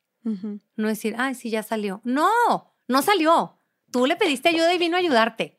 Agradecele. O sea, si lo hizo a través de un doctor, si lo hizo a través de una enfermera, si lo hizo a través de una clase de canto, si lo hizo como lo hizo, lo hizo. Y lo hizo porque se lo pediste. Aprende a agradecerle que lo hiciera, ¿no? Entonces, a veces estamos peleados un poco con, con las memorias, con los recuerdos, porque solemos castigarnos. Eh, y algo súper importante que me costó mucho entenderlo, pero una vez que lo entendí, he tenido oportunidad de compartirlo con otros papás que están perdiendo a hijos. Tu hijo quiere que vuelvas a ser feliz. Tu hijo no está viendo, ay, mi mamá ya se puso color, ah, mi mamá ya no está de luto, ah, mi mamá ya fue a la fiesta de su amiga, ah, mi mamá ya se paró a cantar, ah, eso quieren, quieren volverte a ver felices. Y cuando tú pierdes a alguien y de repente te dicen, ay, es la comida de Marta. Ah, pues sí, pásenla bien. ¿Por? ¿Por qué no la puedes pasar tú también bien? ¿Por qué no puedes ir a la comida? No, pues porque se murió mi hijo. ¿Y? ¿El que te quedes lo va a revivir? No. ¿El que vayas a la comida te va a hacer pasarla bien? Sí, seguramente. ¿Por qué te quieres sentir culpable? No fuiste culpable de que se muriera. Ni lo hubieras deseado, ni lo hubieras querido. Piensa que te está viendo así con, con unos miralejos y piensa qué mamá quieren ver. A una mamá rayada en la comida de su mejor amiga cantando y chacoteando o a una mamá con culpa recogida en un dolor que no le suma ni a su vida propia ni a la de la familia. Entonces, yo creo que eso. Imagínenselo así cuando estés viendo. Claro, claro. Y creo que algo que a ti te, digo, tú lo dijiste, ¿no? Que te ayudó a, pues, traspasar o navegar esta, este dolor tan inmenso, pues fue encontrarle un sentido a través de, como tú mencionas, dar vida, ¿no? De la, que, es la fundación, que es donar órganos, como, y lo mencionabas en un inicio, creo que el encontrarle un sentido, un significado a la tragedia, en este caso llámese perder un hijo, perder un ser querido, pues es lo que nos mantiene a flote. Mm. Tú encontraste tu sentido, o tú le diste más bien tu un sentido a la muerte de tu hijo, pero ¿cómo le, cómo le ¿qué le dirías a las personas que nos escuchan como para poder encontrar un sentido a la tragedia? Yo creo que a veces es muy evidente. Y uno no ve lo que, o sea, no vas a ver si no quieres ver. No lo vas a ver. Por más que no lo vas a ver. Entonces tú nomás di si estás dispuesto a encontrarle sentido. Si estás dispuesto a encontrarle sentido, entonces te pones los lentes de, ok, ¿cuál es el sentido? Pero si no, te quitas hasta los de ver. Y entonces no ves ni el sentido ni el sinsentido. Y es cuando entonces empiezas a sobrevivir la vida. Y no se trata de eso. Lo primero que tienes que hacer es tener claro que la vida tiene sentido. ¿Cuál? No sabemos, espérame tantito. Lo primero que es identificar es que la vida tiene sentido. Porque si no tuviera sentido, no hubieras llegado a este mundo. Tan tan. Tan tan. Tú llegaste a este mundo porque tu vida tiene un sentido. Qué padre que si no lo has descubierto, ese ser querido tuyo vino a despertar ese conocimiento, ese querer descubrirlo. Y muchas personas, en mi caso fue clarísimo, la donación de órganos, venga, por supuesto que sí. Y para otras personas tardan. Pero a lo mejor, si ya pasa un tiempo y sigues vivo, pues hazme un favor. Dile a otra mamá que se le acaba de morir a alguien ayer, que a ti te pasó hace dos años y que va a pasar. Y que no te vas a morir de dolor. Y abraza a otra mamá y dile, sí está de la chinguilinguis. Sé que ahorita no puedes respirar. Sé que ahorita te levantas en las noches con exabruptos pensando que ya no, va a no vas a poder respirar jamás. O sea, es tan fuerte esa falta de oxígeno, de aire, de, de, de, de capacidad literal de respirar que piensas que te vas a morir de dolor del alma. Sí piensas que te vas a morir y que y, y hay algo que no alcanzas a ver que te oprime el pecho. Es real, se siente va a pasar. Va a pasar, va a pasar. Yo hoy te vengo a quitar una de las manitas que te oprime. No te puedo quitar las dos de una, porque también te puedes marear con tanto aire. Pasito, pasito. No corras. No corras, espera. Espera. La otra mano la puedes soltar tú sola o ya tienes la otra libre para ayudar a quitártela. Tú solita. Ve marcando tu pauta, ve marcando tu pauta, ve marcando tu pauta. Ríete de las alegrías que tuviste junto a ellos. Ríete, ríete con ellos. Ellos no quieren verte sufrir su muerte. Ellos quieren verte feliz. No te sientas culpable. Nada podías haber hecho. Aunque sientas que sí, porque sí. Las mamás sentimos que somos tan superpoderosas que podemos de verdad resolver todos nuestros hijos. Te tengo noticias. En la vida y en la muerte, no. En la vida y en la muerte, no. En la vida y en la muerte, no. Ay, no. Ay, no. Entonces, va a pasar. Va a pasar. Que nadie te presione. Tú solita, tú solita, tú solita ves soltando. Y si llega un día en que te quieras volver a oprimir otra vez, vos vuelvas a oprimir otra vez. No pasa nada. ¿Por qué? Porque el duelo es así. Es ondita. Unos días para arriba, otros días para abajo. Las fechas son terribles. Y se los paso como tip. Yo el 21 de septiembre a piedra y lodo. No me gusta, no me gusta, no me gusta. Ese día yo quisiera borrarlo de un calendario. ¿Y qué haces? No sé. ¿Qué haces los 21 de septiembre? Me quedo en mi casa. Me quedo en mi casa, me pongo mi pijama, como lo que se me da mi gana. Si quiero llorar, lloro. Si quiero contestar, el, contesto el teléfono. Si lo quiero tener todo el día en modo avión, lo pongo en modo avión. Cada 21 de septiembre es diferente.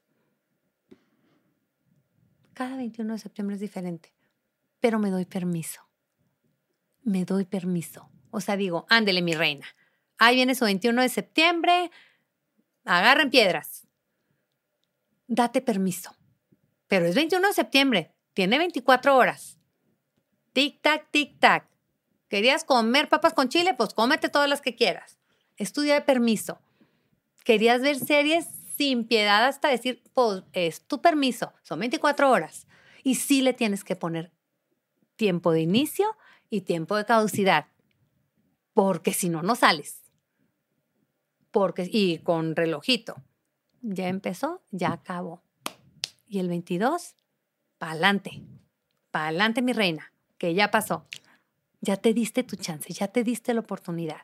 Y no pasa nada, no te sientas culpable por regalarte un día. No te sientas culpable. Al contrario.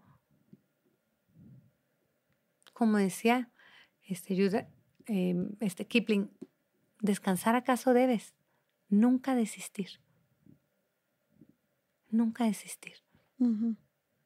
Y creo que esto aplica también para cualquier duelo, ¿no? No solamente si estás. ¿Cómo no? Claro. ¿Cómo no? Es que al final del día los duelos son. Perdón si alguien que está viviendo un duelo muy reciente, por la analogía que voy a decir, entiendo que te pueda doler y que te puedas sentir lastimado. Yo me sentí igual cuando me la dijeron creo que me sentí tan profundamente ofendida que sentí coraje, rencor. Pero cuando tienes una pérdida, te están podando, literal. Cuando podan un árbol, es porque se espera que dé más frutos. tus frutos te van a sorprender. Déjalos nacer. Déjalos nacer. Yo te puedo decir que los frutos que han dado mis podas, empezando por los míos propios, no los concibo sin esas podas. Déjate podar. No pasa nada. Qué hermoso. Duele mucho. Mucho y más. Pero los frutitos te dan una satisfacción que se te olvida, que te dolió alguna vez. Claro. Y entonces avanzas. Y que sería un árbol sin sus frutos también, ¿verdad? Lo que te dije hace rato, una vida estéril. Mm. Y hablando de frutos, no quiero dejar pasar el tema, la verdad, profundizar más porque es, es, muy valioso y aparte también creo que pone sobre la mesa un tema, una problemática social de la que no se habla tanto en México, que es la donación de órganos. No, no quiero, este, quisiera profundizar más sobre el trabajo que hacen en Fundación Ale. Mm. Em, y pues por lo que hablamos me queda claro que se dedican entonces a financiar. Mira, tenemos tres. Ajá. Eh, la primera es difundir la cultura de la donación de órganos, que más personas digan que sea la donación de órganos, que crean en la donación de órganos como un acto voluntario de amor al prójimo que puede ayudar a que otras personas sigan viviendo. O sea, y esto es que, que, que aceptes ser donador de órganos en caso... Y, que sobre todo que lo platiques en sobremesa. O sea, damos las conferencias para que tú te lleves la reflexión a tu casa y platiques con tus seres queridos que tú en caso de presentar muerte cerebral, quieres ser un donador de órganos y tejidos. ¿Por qué? Porque quieres que alguien, que un cachito de ti, siga en alguien más para permitirle vivir. ¿Y en caso de muerte cerebral o en caso de cualquier... Muerte, nada más. Los órganos se pueden tomar únicamente con muerte cerebral. Ah, ¿en serio? El tejido sí es por cualquier tipo de muerte natural. Ah. Este, que son huesos, piel y córneas, eso sí. Ah. Pero los órganos únicamente con muerte cerebral. Entonces, este, si tú lo platicas con tu familia, son los únicos autorizados hoy por hoy en, dar esa autorización para que tus órganos se tomen. La segunda línea de acción es dar asistencia social. ¿Cómo? A través de nuestros programas donde pagamos los trasplantes, los medicamentos, los tratamientos sustitutivos de estos pacientes. Y por último, incidimos en políticas públicas que nos lleven a poner medios eh, para que haya más donaciones de órganos en nuestro país. Eh, ¿Estoy preocupada? Sí, sí estoy preocupada. Mm, ya veníamos arrastrando un sistema de salud fragmentado. ¿En qué sentido? En que pues había diferentes, estaba el Seguro Social, estaba el IST, estaban las Secretarías de Salud y estaban los hospitales privados. Entonces, en el tema de trasplante, dependía de en qué, en qué entidad, em, no, entidad, en qué órgano de salud caían esos órganos para que se pudieran dar, ¿no? Si caían en el Seguro Social, pues iban para pacientes del Seguro Social, si caían en el ISTE. Entonces está muy fragmentado. Em, no me gustaría que tenga un tono político, ni mucho menos, porque desvirtúa muchas de las cosas que hacemos. Sin embargo, ahorita siento que, nuestros pacientes están un poquito a la deriva. Em, nosotros, hasta que dejó de existir el Seguro Popular, a través del Seguro Popular hacíamos, apoyábamos los trasplantes. Em, ahorita ya no existe ese programa y nos cuesta mucho el, el poder realizar los trasplantes. Em, no a todos los pacientes se les está dando el apoyo con los tratamientos sustitutivos que un paciente, por ejemplo, que está con insuficiencia renal necesita. El tema de los medicamentos está siendo un tema. Entonces, yo lo único que pido y lo pido, repito, sin tinte político, sino porque créeme que ahorita estoy viendo a mis pacientitos que van a la, fundación y que nos dicen, señores, que ayúdenos, ayúdenos. Entonces, quisiera que este mensaje sea muy bien entendido en qué sentido los pacientes están desesperados porque quieren sentirse apoyados. Entonces, pues esta es, nomás estoy haciendo copy-paste verbal de, de lo que ellos dicen, señores, que ahora cómo le voy a hacer. O sea, hace poco veía a una señora y me decía, señora Adriana, ya no me alcanza para las hemodiálisis un paciente con hemodiálisis que esté en tratamiento sustitutivo de hemodiálisis tiene que pagar por lo menos tres sesiones de hemodiálisis a la semana. Cada sesión de hemodiálisis cuesta 1.200 pesos. Tú dime si esa señora que su trabajo es durante la mañana, este, trabaja en una casa haciendo aseo y de comer. Y en las tardes va y vende tamales. Para en la noche ir a cuidar a su hija que está enferma. Me dice, trabajo únicamente para pagar los tratamientos, pero también necesitamos comer. Entonces, es un poquito tratar de entender a esa gente. La semana pasada que, que tuvimos un evento, fue una paciente, Lupita, y decía, gracias porque me permiten venir aquí, pero y mis compañeros que se quedaron en la unidad de hemodiálisis sin saber si vamos a poder recibir ni la vacuna, qué vacuna es una que les dan por el tema de la anemia. Los pacientes que están en, en, hemodiálisis muchas veces les da anemia, entonces se les tiene que poner una vacuna que ahorita no hay. Em, y es pagar el tratamiento. ¿Por, qué no hay? Pues porque no hay algunos medicamentos, hay escasez de algunos medicamentos. Cuando dices que ahorita está complicado el tema de los medicamentos es por la escasez, entonces.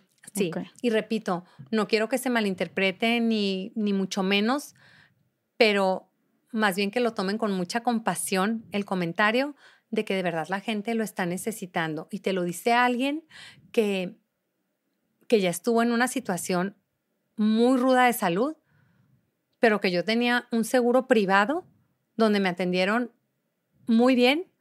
¿Por qué? Porque la empresa en la que trabaja mi marido tenía un seguro y el seguro me pagó mi tratamiento y yo no tuve que estar a la deriva pensando en si iba a haber quimio ese día o no me iban a dar. Y hay pacientes que hoy no saben si van a llegar a su quimio y se las van a dar. Hay pacientes que no saben si van a llegar a la hemodiálisis y les va a alcanzar. Una vez un doctor me habló y me dijo, señora, por favor, ábrele a Mayra porque no vino a su sesión, ¿qué vamos a hacer? O sea, ya lleva dos sesiones que se salta, se va a morir contaminada. Y cuando hablas con ella, te dice, señores, que o comía mi familia y yo o me hacía las sesiones de hemodiálisis. Y hay pacientes que de plano te dicen, es que yo creo que lo mejor sí es que me muera. Y quieren dejar de luchar porque dicen, no es justo descapitalizar a mi familia para yo estar bien. Cuando en México la salud es un derecho para todos. Para todos. O debería ser un derecho. Es, por ley, es un derecho. Que no se cumple.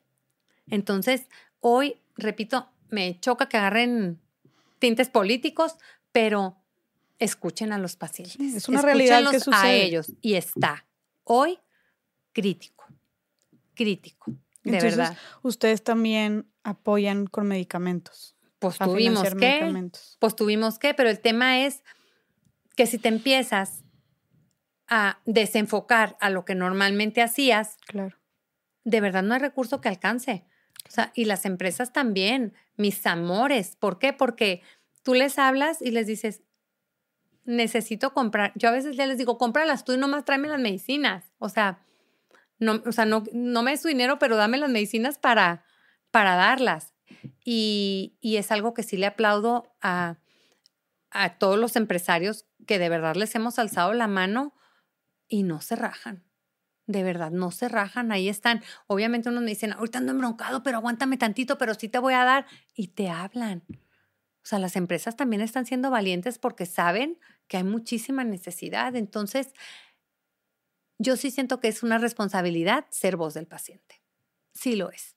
Sí lo es. ¿Por qué? Porque a lo mejor un paciente no, no, no, no, tiene este espacio que tú hoy me estás dando a mí. Que sería bueno, de repente, platicar con algún paciente. Me encantaría. Si tienes a alguien que quisiera venir a compartir su historia, Sería, creo que este es el lugar ideal. Uh, Yo también. Es más, vamos a armarlo. Vamos a armarlo. Venga, me gusta. Ya ves, para eso, para eso era todo esto. Claro, ¿Ves? claro. Este, claro, como dices tú, ahorita es muy padre que tú visibilices en general la causa y digo, y más porque también no Ujú. solamente hablas de tu fundación, hablas de tu historia de vida, Ujú. pero claro, para también que alguien lo cuente, que lo está viviendo en carne y hueso todo este Claro. tema, porque justo te iba a preguntar, em, recibir un órgano, un trasplante de órgano, me imagino que hacer una cuestión de mucho privilegio, ¿no? Ay, cómo no. O sea, no solamente por el tema de no tengo idea de cuánto cueste, pero aparte la No, escasez no, que ma- hay, ¿no? Y deja tú. Y no todos tienen seguridad social para poder tener acceso a un trasplante. O sea, necesita eso. seguridad social. para Claro. Sobre todo por el medicamento inmunosupresor post-trasplante. O sea, para que te lo provean, Sí. porque si no es carísimo. O tienes que tener algún tipo de seguro que te dé tu medicamento inmunosupresor. Yo tuve una amiga que desafortunadamente murió en COVID. Eh, ella ya tenía dos trasplantes de riñón y ella me dijo, ay no, Adrianita, qué bueno que ayudas. Me dice, porque yo ya ni el seguro me paga mi rentita. Y le digo, ¿cómo? Sí, me dice, yo pago cerca de 15 mil pesos al mes por mis medicamentos. Ella lo podía pagar. 15 mil. Es una renta, como dices tú. Ay, ponte a buscar los costos. Te voy a pasar las fotos para que veas los costos de los medicamentos. O sea, O sea, el, el- el órgano es el primer paso, nada más el trasplante de órgano. pero antes del trasplante te tienen que poner un medicamento para que no lo rechaces. Ya. Y, luego después de por vida, dices y después también. de por vida. ¿Cuánto cuesta un trasplante en, en México más o Depende. menos? O sea, hay hospitales que te dan un trasplante de riñón en 150 mil pesos, pero hay quienes te los dan en 500 mil pesos. Hay hospitales con los que tenemos convenios que salen en 60 mil pesos. Depende mucho de los convenios que hagas con los hospitales, si es privado, si es público, si es asistencial, si es que. Em, no vamos a hablar de trasplante de hígado porque esa es una locura. Es- Ahí sí, ¿Por qué? porque no te sale abajo de un millón y medio de pesos De hígado. De hígado. Porque es porque hay muy pocos trasplantes de hígado, porque para hígado es únicamente de cadáver, para riñón no. Para el riñón yo puedo donar uno de mis riñones, todos tenemos dos, tú puedes vivir de por vida con uno, entonces em, pues ese es mucho más fácil. El de hígado no, se hace con segmento de hígado donde te tienen que cortar un cachito de tu hígado para implantarle ese, ese injerto a la persona que necesita un hígado nuevo. Hay muy pocos doctores que lo hacen, muy pocos hospitales donde se hace. De pulmón ni hablamos. Hay un solo hospital en México que hace trasplante de pulmón, que está en Nuevo León. así. Ajá. ¿Y por qué Este, crees que haya nada más uno? ¿Es muy complicado o qué? Es muy complicado. Es muy complicado y yo creo que todavía no se tiene el expertise que se necesita tener. Yo creo, yo creo, porque si no, pues hubiera más doctores que, que los quisieran hacer. Y pues es costoso también, ¿no? También por, por lo que implica el trasplante per se de, de pulmón doble. Em, Corazón. el de corazón es que es muy curioso. El del corazón sí se hace más, sobre todo porque a veces lo que hacen es trasplante de válvula de corazón. O sea, no, no, no de todo el corazón, sino a veces las puras valvulitas y eso también se hace muy bien. De córneas es una chulada porque em, como es de cadáver por muerte cerebral o por muerte natural, pues se quitan y se van a un banquito de ojos donde luego, luego se canalizan para que se hagan esos trasplantes. O sea, ese es el más fácil, por así decirlo, sencillo de... Sí, sí, sin duda. O sea, en una ciudad que pones tú un banco de ojos donde tienes un buen equipo de procuración de córneas, te acabas la lista de espera de volada. En Querétaro lo vivimos y se puso el banco de ojos y de volada se acabó la lista de espera. Y ahorita caen las córneas y se colocan, caen las córneas y se colocan. Es, es increíble. O sea, sí es. Nadie debería necesitar córneas por, por, por la facilidad con las que se pueden hacer los trasplantes de córnea. Y piel y hueso, eh, yo creo que culturalmente todavía no, no, pues no hablamos tanto de eso, pero se aprovechan muchísimo. Em, el hueso sirve mucho, mucho, mucho para hacer incluso prótesis muy fuertes con, con, con tus propios huesos mm. pulverizados, ¿no? No vas a pensar. Y la piel, verás cómo la aprovechan para personas con quemaduras. Haz de cuenta que te quitan, como cuando te pelas del sol, que ves esa capita delgadita, eso es lo que donas, esa capita delgadititita. Y con la piel son unos aparatos especiales con las que te quitan. O sea, mucha gente me decía, pero ¿cómo te dejan la carne viva? No, hombre, es como una telititita finita, ajá, y sirve para las personas quemadas, te lo ponen donde te quemaste y entonces tu piel se va regenerando por abajo hasta que bota el parchecito de esa piel digamos que fue tu curita, tu parchecito para que tu piel se regenerara. Es increíble lo que, lo que la ciencia hace. Sí, está cañón. Yo nunca había escuchado de trasplante de huesos. Sí. Es increíble. Pero en, eh, Monterrey tienen un requete buen banco de hueso. ¿En serio? Sí, en la ¿Pero qué tipo de, huesos se trasplantan? El que dones. El que quieras donar. O sea, te pueden poner un hueso de un... Ah, pero no te ponen el hueso como tal. O sea, hacen prótesis con tu hueso. Ah, ok, ok. Sí. O sea, no es, sí, no es que te metan el hueso de alguien más. No, no, hacen unas prótesis con tu hueso. Ah, ok, ya, sí, ya está. Sí, sí, El de piel sí es más común, ¿no? Sí, súper. Y es una maravilla. O sea, maravilla, maravilla, maravilla. Sí. Porque y por ejemplo, los tejidos, eh, hay ligamentos que luego, o sea, que funcionan. No, es, los doctores están picudos. O sea, a mí, si alguien merece todo mi respeto y mi admiración, son los médicos a la torre. O sea, esos sí son los verdaderos héroes, porque a veces ni les tocaba estar en horas de servicio y está la muerte cerebral y dicen, pues, le entran. O sea, de veritas que con los doctores que trabajamos te contagian porque, pues ni modo, ahorita vamos a agarrarle y se ponen y le meten entusiasmo y ellos son los que andan procurando ver cómo mejorar el proceso que tenía para hacer un trasplante. No, no, no, no, no. De veras que hay doctores que merecen, pero calles a su nombre, o sea, esculturas gigantes en todo nuestro país, nomás por la vocación con la que tratan a los pacientes. Son una maravilla, de veritas, de veritas, de veritas. Son una bendición del cielo. Y las procuradoras, o sea, las coordinadoras hospitalarias que se acercan a pedirte los órganos, ay, nanitas, son requete valientes y tienen que estudiar. O sea, tú no puedes ser coordinadora hospitalaria, no vas a decir, ah, yo voy a ser coordinadora hospitalaria. Te tienes que meter a estudiar para saber cuál es el momento correcto, qué palabras vas a utilizar. Es más, yo una vez hice el ejercicio porque dije, ah, voy a hablar con esa mujer, la que le pidió los órganos a mi marido, porque dije, yo quiero entender por qué canijos se acercó a mi marido y no a mí. Entonces pedí permiso en el hospital y dije, yo necesito hablar con ella y quiero que me digan por qué fue ella la que se acercó. Y le dije, me da mucha pena, pero necesito sanar mi corazón. Quiero que me digas por qué. Y me dice, pues porque tu esposo estaba en paz. Y tú le decías a tu niño que querías que regresara. Tú le decías a tu niño como que estabas más negada a aceptar que tu niño tenía muerte cerebral. Y yo escuchaba que tu esposo te decía que este niño era prestado. Entonces, te tienes que acercar a quien lleva más procesado el término muerte cerebral como igual a que ya falleció. Tú no habías procesado que muerte cerebral era igual a que ya había fallecido y tu esposo sí. Entonces, muchas veces nos acercamos a quien vemos más cerca a decir que sí, para que sea el medio para que la otra persona también diga que sí. Claro, y así fue. Y así fue, tal cual, tal como me lo dijo.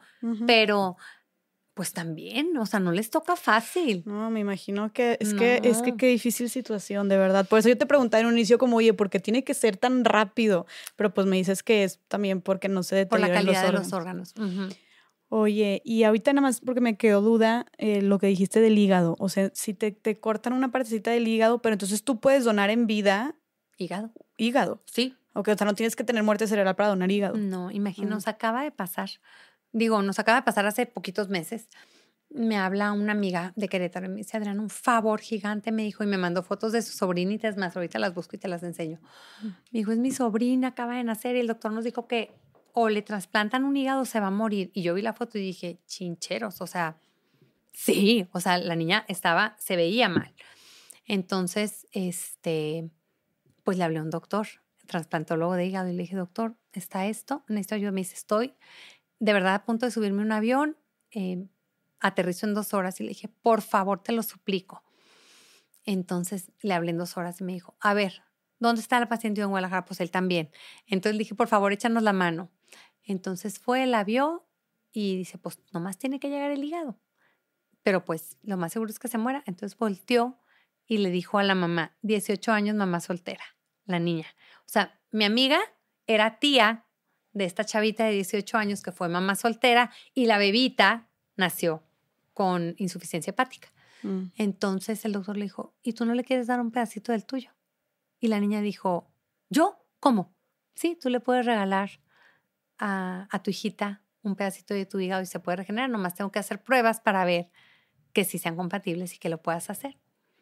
Pues la chavita de 18 años se envalentonó y le donó un cachito de hígado a su hijita. Y están perfectas las dos hoy. Guau. Porque, O, o sea, porque el ajá. hígado en la quien donó se regeneró y en que recibió se regeneró. Ah, ok, se regenera. Ajá, se regenera. Qué cañón. Sí, sí, esa es la maravilla de, de- No, si Diosito puso todo perfecto, nomás para ponernos a prueba en nuestra generosidad, Mm. de verdad. Pero es el único órgano que se El único, regenera. el único, el único, el único. Y en vida puedes donar uno de tus riñones también. Oye, em, Adriana, ¿y cómo operan? O sea, ¿cómo llegan usted para con ustedes los pacientes? ¿Cómo los Ellos nos eligen? hablan, ellos nos hablan en su mayoría pidiendo ayuda, asistencia. Muchas veces, fíjate que a través de amigos, oye, Mm. está esta persona que trabaja en mi empresa que su mamá tiene tal, o está esta persona que eh, es vecina de la vecina de que me contó y los puedo canalizar contigo, sí. Y muchas veces los mismos médicos nos piden ayuda. Ah, Oye, vino esta paciente y pues iba a ocupar trasplante, ¿podemos ayudarle yo? Échamela. O sea, y si tú dices que sí, pues yo no puedo decir que no. Entonces se hace la mancuerna muy linda entre los doctores. Pero suele ser gente de algún sector socioeconómico específico. Mira, nosotros tenemos como, como, requisito. como requisito, sí, que sean personas eh, pues de, de recursos limitados. ¿Por qué? Pues porque el chiste es ayudar a quien más necesite. ¿Y quién necesita más? Pues quien no puede recibirlo de otra forma. Y con las personas, muchas veces que sí pueden, pero que desconocen, lo único que hacemos es canalizarlos. O sea, es, tú tienes tu seguro de gastos médicos, perfecto, este es tu padecimiento.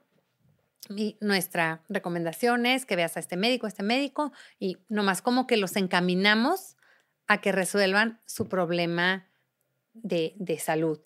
Y con los menos eh, beneficiados económicamente, pues sí, nos vamos a que. Los becan, haz de cuenta, les financian la operación. Totalmente. Y dices que esa, eh, se financian ustedes por donaciones de gente que... Y hacemos- amigos. amigos y hacemos muchos eventos recaudatorios también. Este, Como, este año ha sido muy complicado, ha sido un año complicado de, de recaudación, pero eh, hubo un momento en el que dije yo, pues igual es momento de parar. Y pling, se aparece Lupita. Y pling, se aparece no sé quién. Parar mangos. O sea, vamos a ver los más que podamos con lo que tengamos. Y con lo que podamos. Y a darle para adelante. ¿Por qué? Pues porque esa misión de vida me encomendaron. Y yo no puedo dejar abajo a mi niño. O sea, chin por mí, pero no puedo. O sea, a eso vino él. Entonces es como, ay, no sé, me sentiría muy mal, yo creo. es su legado. Totalmente. Y es santo. Y tú estás haciendo que Y se es algo santo. O sea, para mí es sagrado. Claro. Para mí es sagrado. O sea, es mi hijo. O sea, ¿considerarías abandonar la asociación sería como abandonar a Ale? El legado de Ale. Mm, O sea, más que a él per se, ok, la tarea que me encomendó. ok. Entonces, pues, Claro, es lo que te da fuerza. Digo, y me imagino que los casos de éxito también tendrán Ay, mucha son lo fuerza. máximo. Que dices que llevan más de 1500 trasplantes en tu sí, fundación. Sí, son lo Wow. máximo. Pues 1500 es demasiado, Es mucho. Adriana. Es o nada. Es mucho o es nada. A según quieras verlo, como dicen. Pero Mucho. para mí es muchísimo, porque imagínate, eh, no, si te contara los abrazos de ellos, cómo llegan, gracias, y te abrazan, y de verdad se te quedan tatuadas las manos de estos pacientitos. eh, por ejemplo, y eso sí, ahorita, por ejemplo, me están brincando muchos pacientitos ya trasplantados con depresiones fuertísimas, que estamos viendo cómo caramba los vamos a acompañar porque no estaba en nuestro script el tema de que ahora se nos deprimieran y pues ya se están deprimiendo. Eh, la pandemia les pegó durísimo eh, anímicamente. De premios después de recibir un trasplante. Sí, fíjate, ha habido, ha habido, no sé, una secuelilla rara de pacientes que dicen, pues sí, ya tengo mi trasplante, ¿y ahora qué? O sea, como Mm, ese, ese encontrar su sentido no está siendo tan fácil. O sea, antes era como, eh, mm, quiero mi trasplante porque me quiero ir a trabajar. Ahorita como, como que no, no, digo, no muchos, ¿no?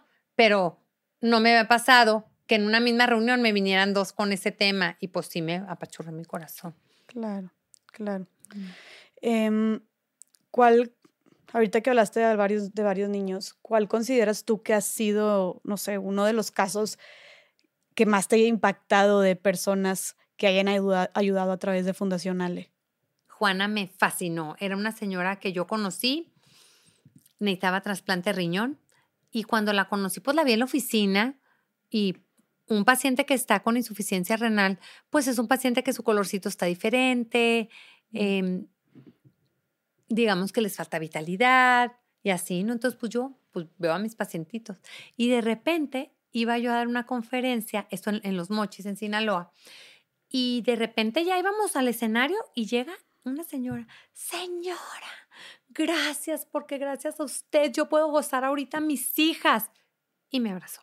Y yo decía, ¿quién es? Pero la señora prendida de mí, llorando y yo, santísimo Dios, em, porque no sabes cómo reaccionar Claro. para, me quito, me pongo, me hago, me... mm, mm, mm. Y yo que no soy tan facilota para los abrazos, como que, ah, entonces así, ¿no? Y me dice, gracias, gracias. Y le digo, ¿quién eres? Soy Juana, me dice, ¿no se acuerda de mí? Y le digo, "Ah, dime más, porque en verdad no me acordaba. O sea, su cara era, tú imagínate que estar en un color verde gris, están rositas, enderecen la postura, caminan rápido. Digo, Juana, no lo puedo creer. Será otra. Era otra, era otra. Y, y como ella me dijo, voy a poder seguir disfrutando a mis hijas. Entonces, ese abrazo me marcó. Cañón. Qué cañón. Sí. ¿no? Y verla como otra persona. Ay, Y eso, o sea, el no solamente es darles ese órgano, sino la vitalidad que les das a ellas y a sus familias también. Totalmente. Sí, la verdad es que la donación de órganos es, es volver a nacer. O sea, es volver a nacer. Es volver a nacer. Es, como les digo ya a las mamás, dónale tú, lo vas a volver a parir, ándale, dónalo. Mm, Y una vez una señora me dijo, pues sí, mi hijo, ¿y mis otros cuatro hijos qué? Si yo me muero en la cirugía, ¿quién los va a cuidar? Yo no puedo ser la donadora. Y no quiso, Y encontraron a alguien no más. quiso. ¿Y qué pasó con su hijo? Pues, Falleció. yep. Ay, qué fuerte. Qué difícil. Qué difícil decisión. Pero si se moría ella, como dijo ella. Claro. Ay, qué difícil. Y, Y no y te voy a dar un dato. Ajá. El 80% de los pacientes que están esperando un órgano fallecen en la espera. 80% En México. en México. Porque no hay gente que done órganos. No. Pues es por eso. No, No, no, tanto. no, no, no o más por eso. O sí hay, pero son muy caros. O sea, de ¿Y todo. en qué institución me lo hago? ¿Y quién te va a pagar el medicamento inmunosupresor? Y sí, tenemos una tasa muy baja por millón de habitante donador. ¿Qué, qué tanta dices que el 80% de la gente en lista de espera muere esperando un órgano? Ujú. Pero ¿qué tanta demanda hay de, de- de trasplante de órganos? No, pues es que a ver, en México. Digo, ahorita de riñón tenemos a 16 mil, pero ¿por qué? Porque esos son los que ya están en lista de espera, porque ya están en un protocolo. Pero ¿cuántos más hay que ni siquiera tienen acceso a que un doctor le diga tienes insuficiencia renal? Hay un protocolo, puedes recibir un órgano. Tenemos a pacientes que están dializando y hemodializando que jamás les han hablado del trasplante como opción. ¿Por qué? Pues por lo mismo. 16 mil en cuanto a, riñ- A a riñón. ¿Y tienes idea de la, cuánta hay demanda hay de los demás órganos en Mm, México, más o menos? Tengo, de hígado hay pocos, digo no tan pocos, pero no sé, a lo mejor habrá unos 6 mil, creo, no sé, ahorita te doy el dato mejor bien, lo tengo en mi celular. Pero como el, como el de riñón es el que más Es el más. trabajamos, ajá, por eso lo tengo muy, muy, muy, muy fresquito. Aquí lo importante es los que no tienen acceso. Los que no tienen acceso ni siquiera a una lista de espera. Ese es el dato importante, que, que pues, por eso el porcentaje de los que mueren es un montón. Es, es, es, es, gacho, es Sí, gacho, sí. es triste. Pero por eso estamos, para, para ayudar a, lo- a los más que podamos a que no tengan esta pérdida. ¿Cuál considerarías tú cuando se trata de donación de órganos en México, trasplante de órganos? ¿Cuáles consideras tú que son los principales obstáculos o desafíos que enfrentan? Eh, dinero, obviamente, en el sector salud. O sea, no hay dinero, no hay recursos para trasplantes. No hay recursos para trasplantes. Eh, yo sí creo que en estos años que tenemos trabajando en la fundación hemos llevado a la gente a hacer más reflexión acerca de por qué sí ser donador de órganos y tejidos, Em, pero no hay presupuesto para trasplantes. Ese es un obstáculo gigante. Y por otro lado, pues, el, como te decía hace rato, el sistema de salud fracturado. Ok. Sí, todo. O sea, no solamente entonces, importante mencionarlo, no solamente es la falta de, de mm, voluntad por donar órganos. Es más, No. es- también tiene que ver mucho con el sistema, con la estructura. Totalmente, totalmente, totalmente. O sea, hay pacientes que deciden de verdad que los canalicemos a hospitales privados y vender sus coches, sus casas para recibir su trasplante, porque es costoso un trasplante.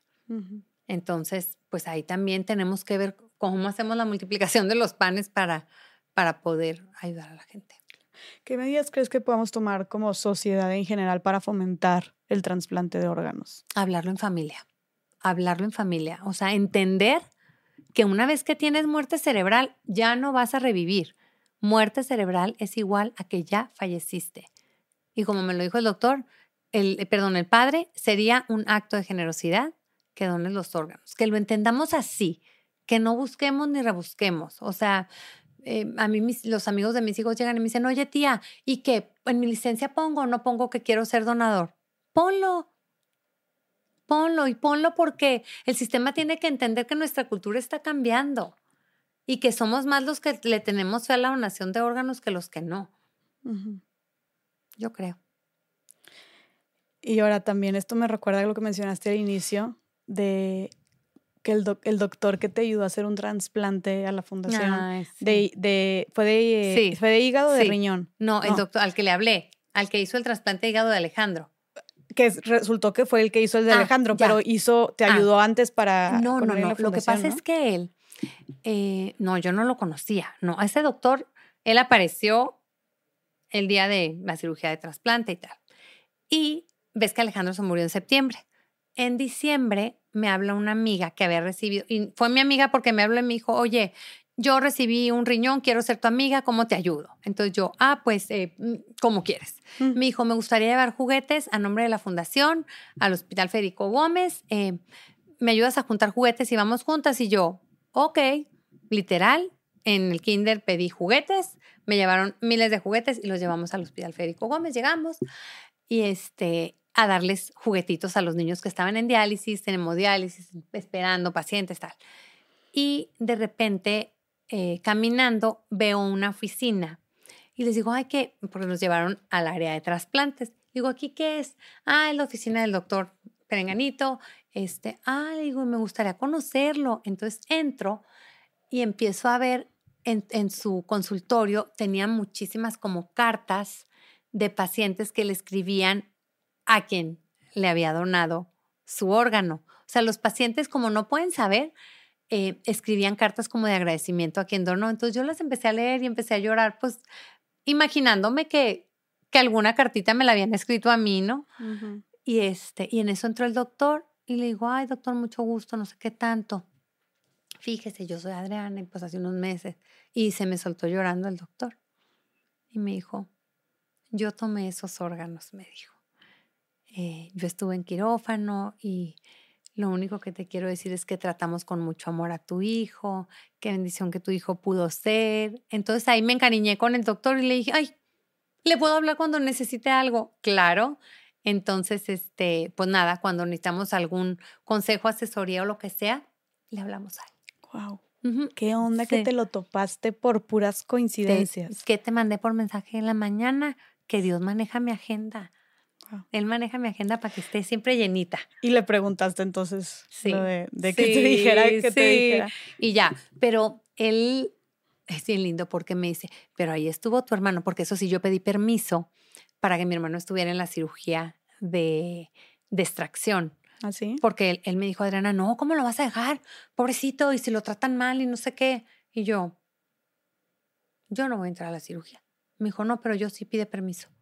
Entonces mi hermano se quedó todo el tiempo en la cirugía y también con el tiempo, no te puedo decir que me lo dijo inmediatamente, pero con el tiempo me dijo, Adrián, es una de las cirugías más bonitas que he visto y que he vivido. Los doctores se emocionan, los doctores se hablan por teléfono, que ya llegó el receptor 1 y que el receptor B y que si el quirófano tal y que si el quirófano tal. Todo el tiempo es comunicación, comunicación, comunicación. Salen con los órganos en las hieleras corriendo alegrísimos, o sea, hablándoles, ya voy con el riñón, tenme listo no sé cuánto. O sea, yo los veía, Adriana me dice, y el morro es un grande, me dijo, o sea, hizo felices a mucho, a mí me dijo. Y bien lindo, Ricardo, porque me dice, y pues ahí, hermana, ahora sí, a llevárnoslos a la funeraria. Y le digo, negro, ¿y qué hiciste? Y me dice, pues nada, le puse sus, canciones, sus calzones de ninja los calzones favoritos de Alejandro eran de Tortuga Ninja. Entonces me dijo, le puse los calzones de Tortuga Ninja y ya. Este, él lo vistió, entonces. Él lo vistió, él estaba con él, sí, él le llevó su ropita y luego, cuando íbamos a ir al crematorio, también me dijo, yo me voy con el morro al crematorio, yo quiero ver que él es el que entra y que de ahí me ponen las cenizas de él. Entonces le digo, ok, y fue, y lo hizo. Qué valiente tu hermano también, ¿eh? Perramente valiente, o sea, loco, loco. Y le digo, ay, negrito, porque es nuestro negrito de cariño. le digo, negrito, y hermana, en las cenizas hay tortugas ninja, me dice, y le digo, por, pues no lo iba a meter encuerado, me dice, no lo iba a meter bichi ahí a la plancha esa, me dice. A mí me dijeron que le quitara la ropita y le quité todo menos sus calzones, me dijo, porque ya se me hacía que me jalaba las patas. Entonces, este, le digo, bueno, entonces en sus cenizas hay tortuga ninja, le digo, y pues ya. Con sus calzones con favoritos. Sus calzones sus personajes favoritos. Sí, entonces, pues, siempre hay una historia que te consuela. Qué bonito. Siempre hay una historia que te consuela. Oye, Adriana, y antes de empezar a, a despedirnos, mm. yo quiero que nos digas cómo te podemos ayudar, cómo podemos ayudar a la Fundación Ale a que sigan cumpliendo su misión, su propósito. Ya vimos que son muchas las necesidades, pero bueno, ¿qué puede hacer cada quien desde lo individual, las personas que nos estén escuchando para sumarse a esta causa tan bonita que trasciende y que da vida? Mira, lo más importante para mí en este momento es que hablen del tema de la donación de órganos. Créanme, créanme, créanme, es una bendición ser donador, es una bendición vivir para, para servir a los demás. Entonces, tú habla de la donación de órganos en tu casa, con tus amigas, háganlo tema de sobremesa sin miedo. Entiendan que el paciente más cuidado va a ser el paciente que llega en estado crítico para salvarlo, no para tomar sus órganos. El paciente que llega en estado crítico a un hospital para meterlo a terapia intensiva, para ver si va a tener o no muerte cerebral, es el paciente que mejor se trata con más cariño y cuidado porque queremos salvarlo. Queremos que viva pero lo vamos a cuidar muchísimo, ¿ok? Porque en caso de que sí haya muerte cerebral, entonces sea un potencial donador. No tengan miedo. Se cuida primero la dignidad y la vida de la persona que llega, ¿ok? Es lo primero, no tengan miedo. No va a pasar nada con tu familiar, lo, lo van a cuidar muy bien en los hospitales. Y en segundo, la verdad, si hay gente que quiera donar económicamente, tú les pones el money pool que tenemos y cada quien. Mucha gente me dice, Adriana, pero yo nomás tengo 50 pesos, bendito Dios. tengo 10 pesos, bendito Dios. O sea, imagínense que todos pusiéramos 10 pesos, qué fregón, que pusiéramos 5, maravilloso. Porque, porque más que los 10 pesos, 5 pesos es tu intención de El que tú te sientas parte de este movimiento de generar la cultura y de lograr más trasplantes en nuestro país. Entonces, el- es muy significativo cuando alguien dona porque no es nada más el dinero, es, es que ya eres parte de, te subes al barco. Y cuando más personas se suben al barco, pues ¿cómo te rajas tú? Pues no puedes. Entonces, para mí, pues es mi, es mi gasolina el, el sentir que hay más personas que hoy van a decir que sea la donación y que se van a subir al barco y cada quien desde su trinchera, este, todos los donativos son deducibles de impuestos. Entonces, pues ya, en eso también me pueden ayudar. Entonces pueden ir a donar, dices que es un money pool. Un o- money pool, ajá, no ¿Y sé dónde si le se pueden puede- encontrar? em, Podemos poner aquí la liga en la ah, descripción eso, del te doy video. la liga, súper. Y como quiera, si nos En la, puedes. en la página de, de Instagram de nosotros y de Facebook es Asociación Ale y tan tan, ahí nos encuentran. Asociación Ale. También, sí. pues, si quieren informes, lo Todo. que sea. Este, en la página web es asociacionale.org, ahí nos encuentran. Y a mí también me pueden encontrar en arroba Adriana en Gerundio en un tema de resiliencia y de acompañamiento. Y esto lo hice como algo personal porque sí creo que quienes hemos pasado por momentos duritos tenemos un, pues una experiencia que le puede servir al otro y es lo que hago en esta página de Instagram que preparo y hago yo personalmente con mucho cariño y también de repente bien linda la gente porque me dice, ¿puedo hablar contigo? Entonces ahorita ya me estoy certificando para poder hablar con las personas y que no digan esta charlatana que se cree. Y me dice un amigo, ay Adriana, tienes tanta experiencia que no eres charlatana, es tu experiencia. Pero bueno, yo prefiero papelito habla y me da más Claro. paz espiritual. Pero Y- entonces haces contenido en, en tu, en tu sí. Instagram también de, de todos estos temas que nos De platicas. resiliencia de Qué hermoso. acompañamiento. Tú no te cansas de compartir y de dar, Ay, Adriana. Estás no. cañona. Estás cañona, de verdad. ¿Sabes qué? A eso venimos. A eso venimos. A ¿Qué- eso venimos. Que de hecho es justo, te quería preguntar si tienes como algún mensaje que quieras que se lleve la gente, eh, que quieras que sea el propósito final de esta conversación tan enriquecedora. ¿Cuál sería tu último mensaje para las personas? Que des siempre más. Da más, a pesar de ti. Da más, porque mientras más das, eh, de verdad el corazón se ensancha. O sea, y, dar no significa, ay, te doy. No, dar duele. O sea, dar es desveladas. Dar es agachar la cabeza muerta de pena y decir, chin, sí necesito tu ayuda porque necesito esto. O sea, dar, dar es un compromiso pero a mí la vida me ha dado mucho a través de momentos muy dolorosos. Pero la muerte de mi hijo me dio, el cáncer me dio, no me quitó, no me quitó, me dio. Y me dio lo más grande, que es conocerme un poco más y querer en santa libertad poner mi voluntad al servicio de los demás, porque a eso vine a eso vine. Si mis hijos, mis nietos, mi gente para abajo entiende mi vida como, como alguien que se desprendió, ya la hice, porque eso me enseñaron mis papás. Mientras más te desprendes, más ligera de equipaje vas por la vida también. Mm. Hasta nos conviene ir ligeritos. Y cuando das, pues das, claro. Y te, da- eres ligero de equipaje y eres feliz. y te da un sentido de vida. Total, y Total, Te total. hace sentir útil total. para tu comunidad Sí. y te motiva. Son, Sí. como dices tú, hasta por conveniencia, si quieres verlo. A veces mi reto nomás es el equilibrio, pero bueno, no importa. Estamos trabajando en ello. Me encanta, Adriana. Ay, no, no, sabes lo gracias. no sabes lo feliz que estoy. de- Ay, qué bueno. Yo estoy agotada. ja. Me imagino. Oye, yo estoy sí. agotada. Yo estoy Claro. agotada, pero feliz, feliz, feliz porque si Dios me dejó aquí es porque Dios está esperando algo de mí y, y de chiquita yo siempre pregunté y, y lo digo con mucha gratitud hacia mis papás, hacia mis hermanos. Dios mío, ¿por qué me das tanto? O sea, yo fui una niña que de verdad lo único que tuve fue amor a manos llenas. Esa, fu- esa fue Adriana Niña. Amor a manos llenas. Por donde fuera. La vida me dio mucho. La vida me siguió dando cuando me puso enfrente a mi marido como novio, como compañero, como pareja. la vida me dio mucho con los hijos que tengo aquí, con el que tengo en el cielo. La vida me da mucho. ¿Qué haces cuando la vida te da mucho? No te lo puedes quedar, engordas, pesas. Sácalo, sácalo. Y, y yo creo que así fue como he crecido y como he vivido y, y yo espero que las personas que, que han encontrado algo con lo cual se han identificado con mi corazón, pues aquí estoy, aquí estoy. No siempre es fácil, hay días muy oscuros, pero pasan. Entonces, eh, ¿cómo le quito la oscuridad? Pues con el brillo de los días lindos y de las acciones lindas que haces por los demás.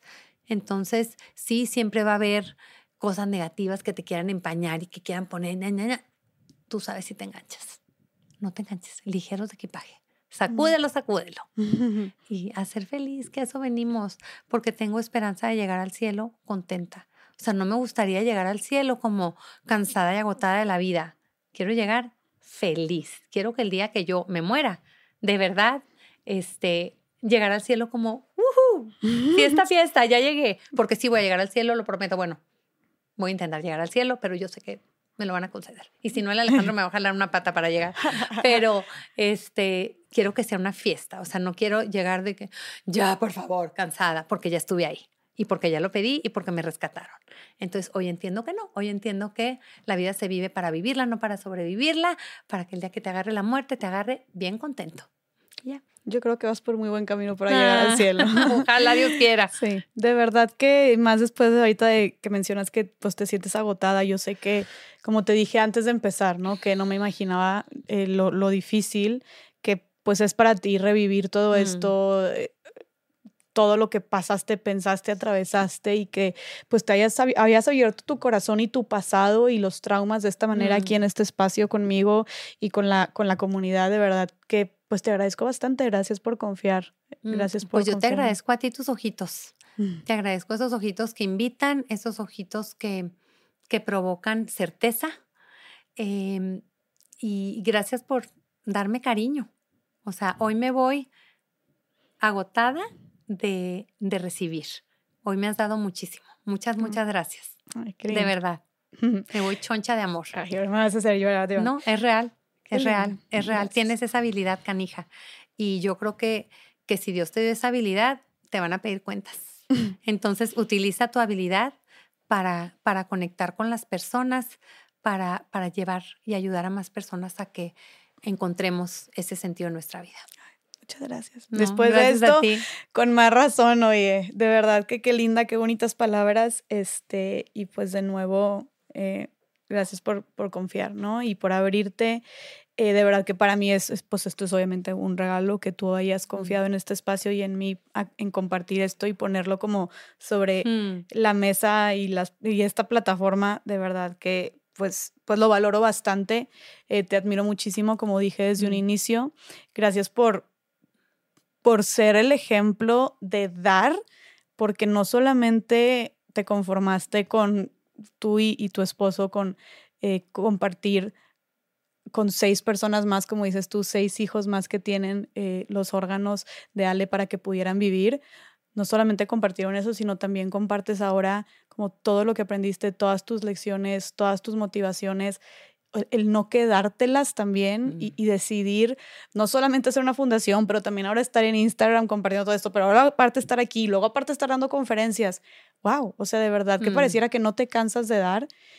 Hasta en tus peores momentos o momentos más trágicos y dolorosos diste. Mm. Y, y qué bonito, qué inspirador y creo que necesitamos más gente así en este mundo, ¿no? Que el mundo sería muy distinto. Qué linda. Es que cuando das también te das a ti. Y eso está padre. Y eso está padre. Muchas gracias. No, feliz y, y, y, y, de verdad es un honor estar sentada con mujeres Ay, como qué tú. linda. Muchas gracias.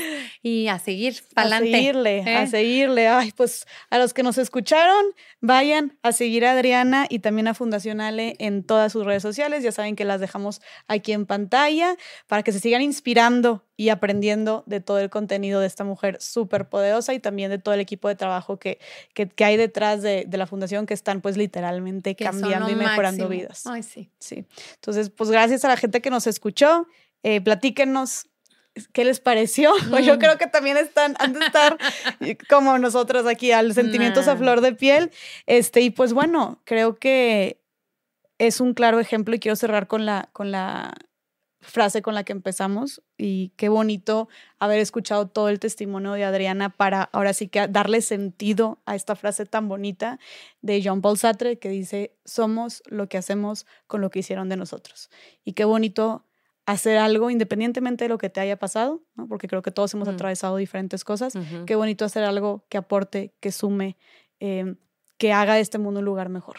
Así que nos vamos con eso. Gracias por estar aquí. Ay, gracias a ti. Gracias, gracias, gracias. Y nos vemos en el siguiente episodio de Más Allá del Rosa. Listo. Bye.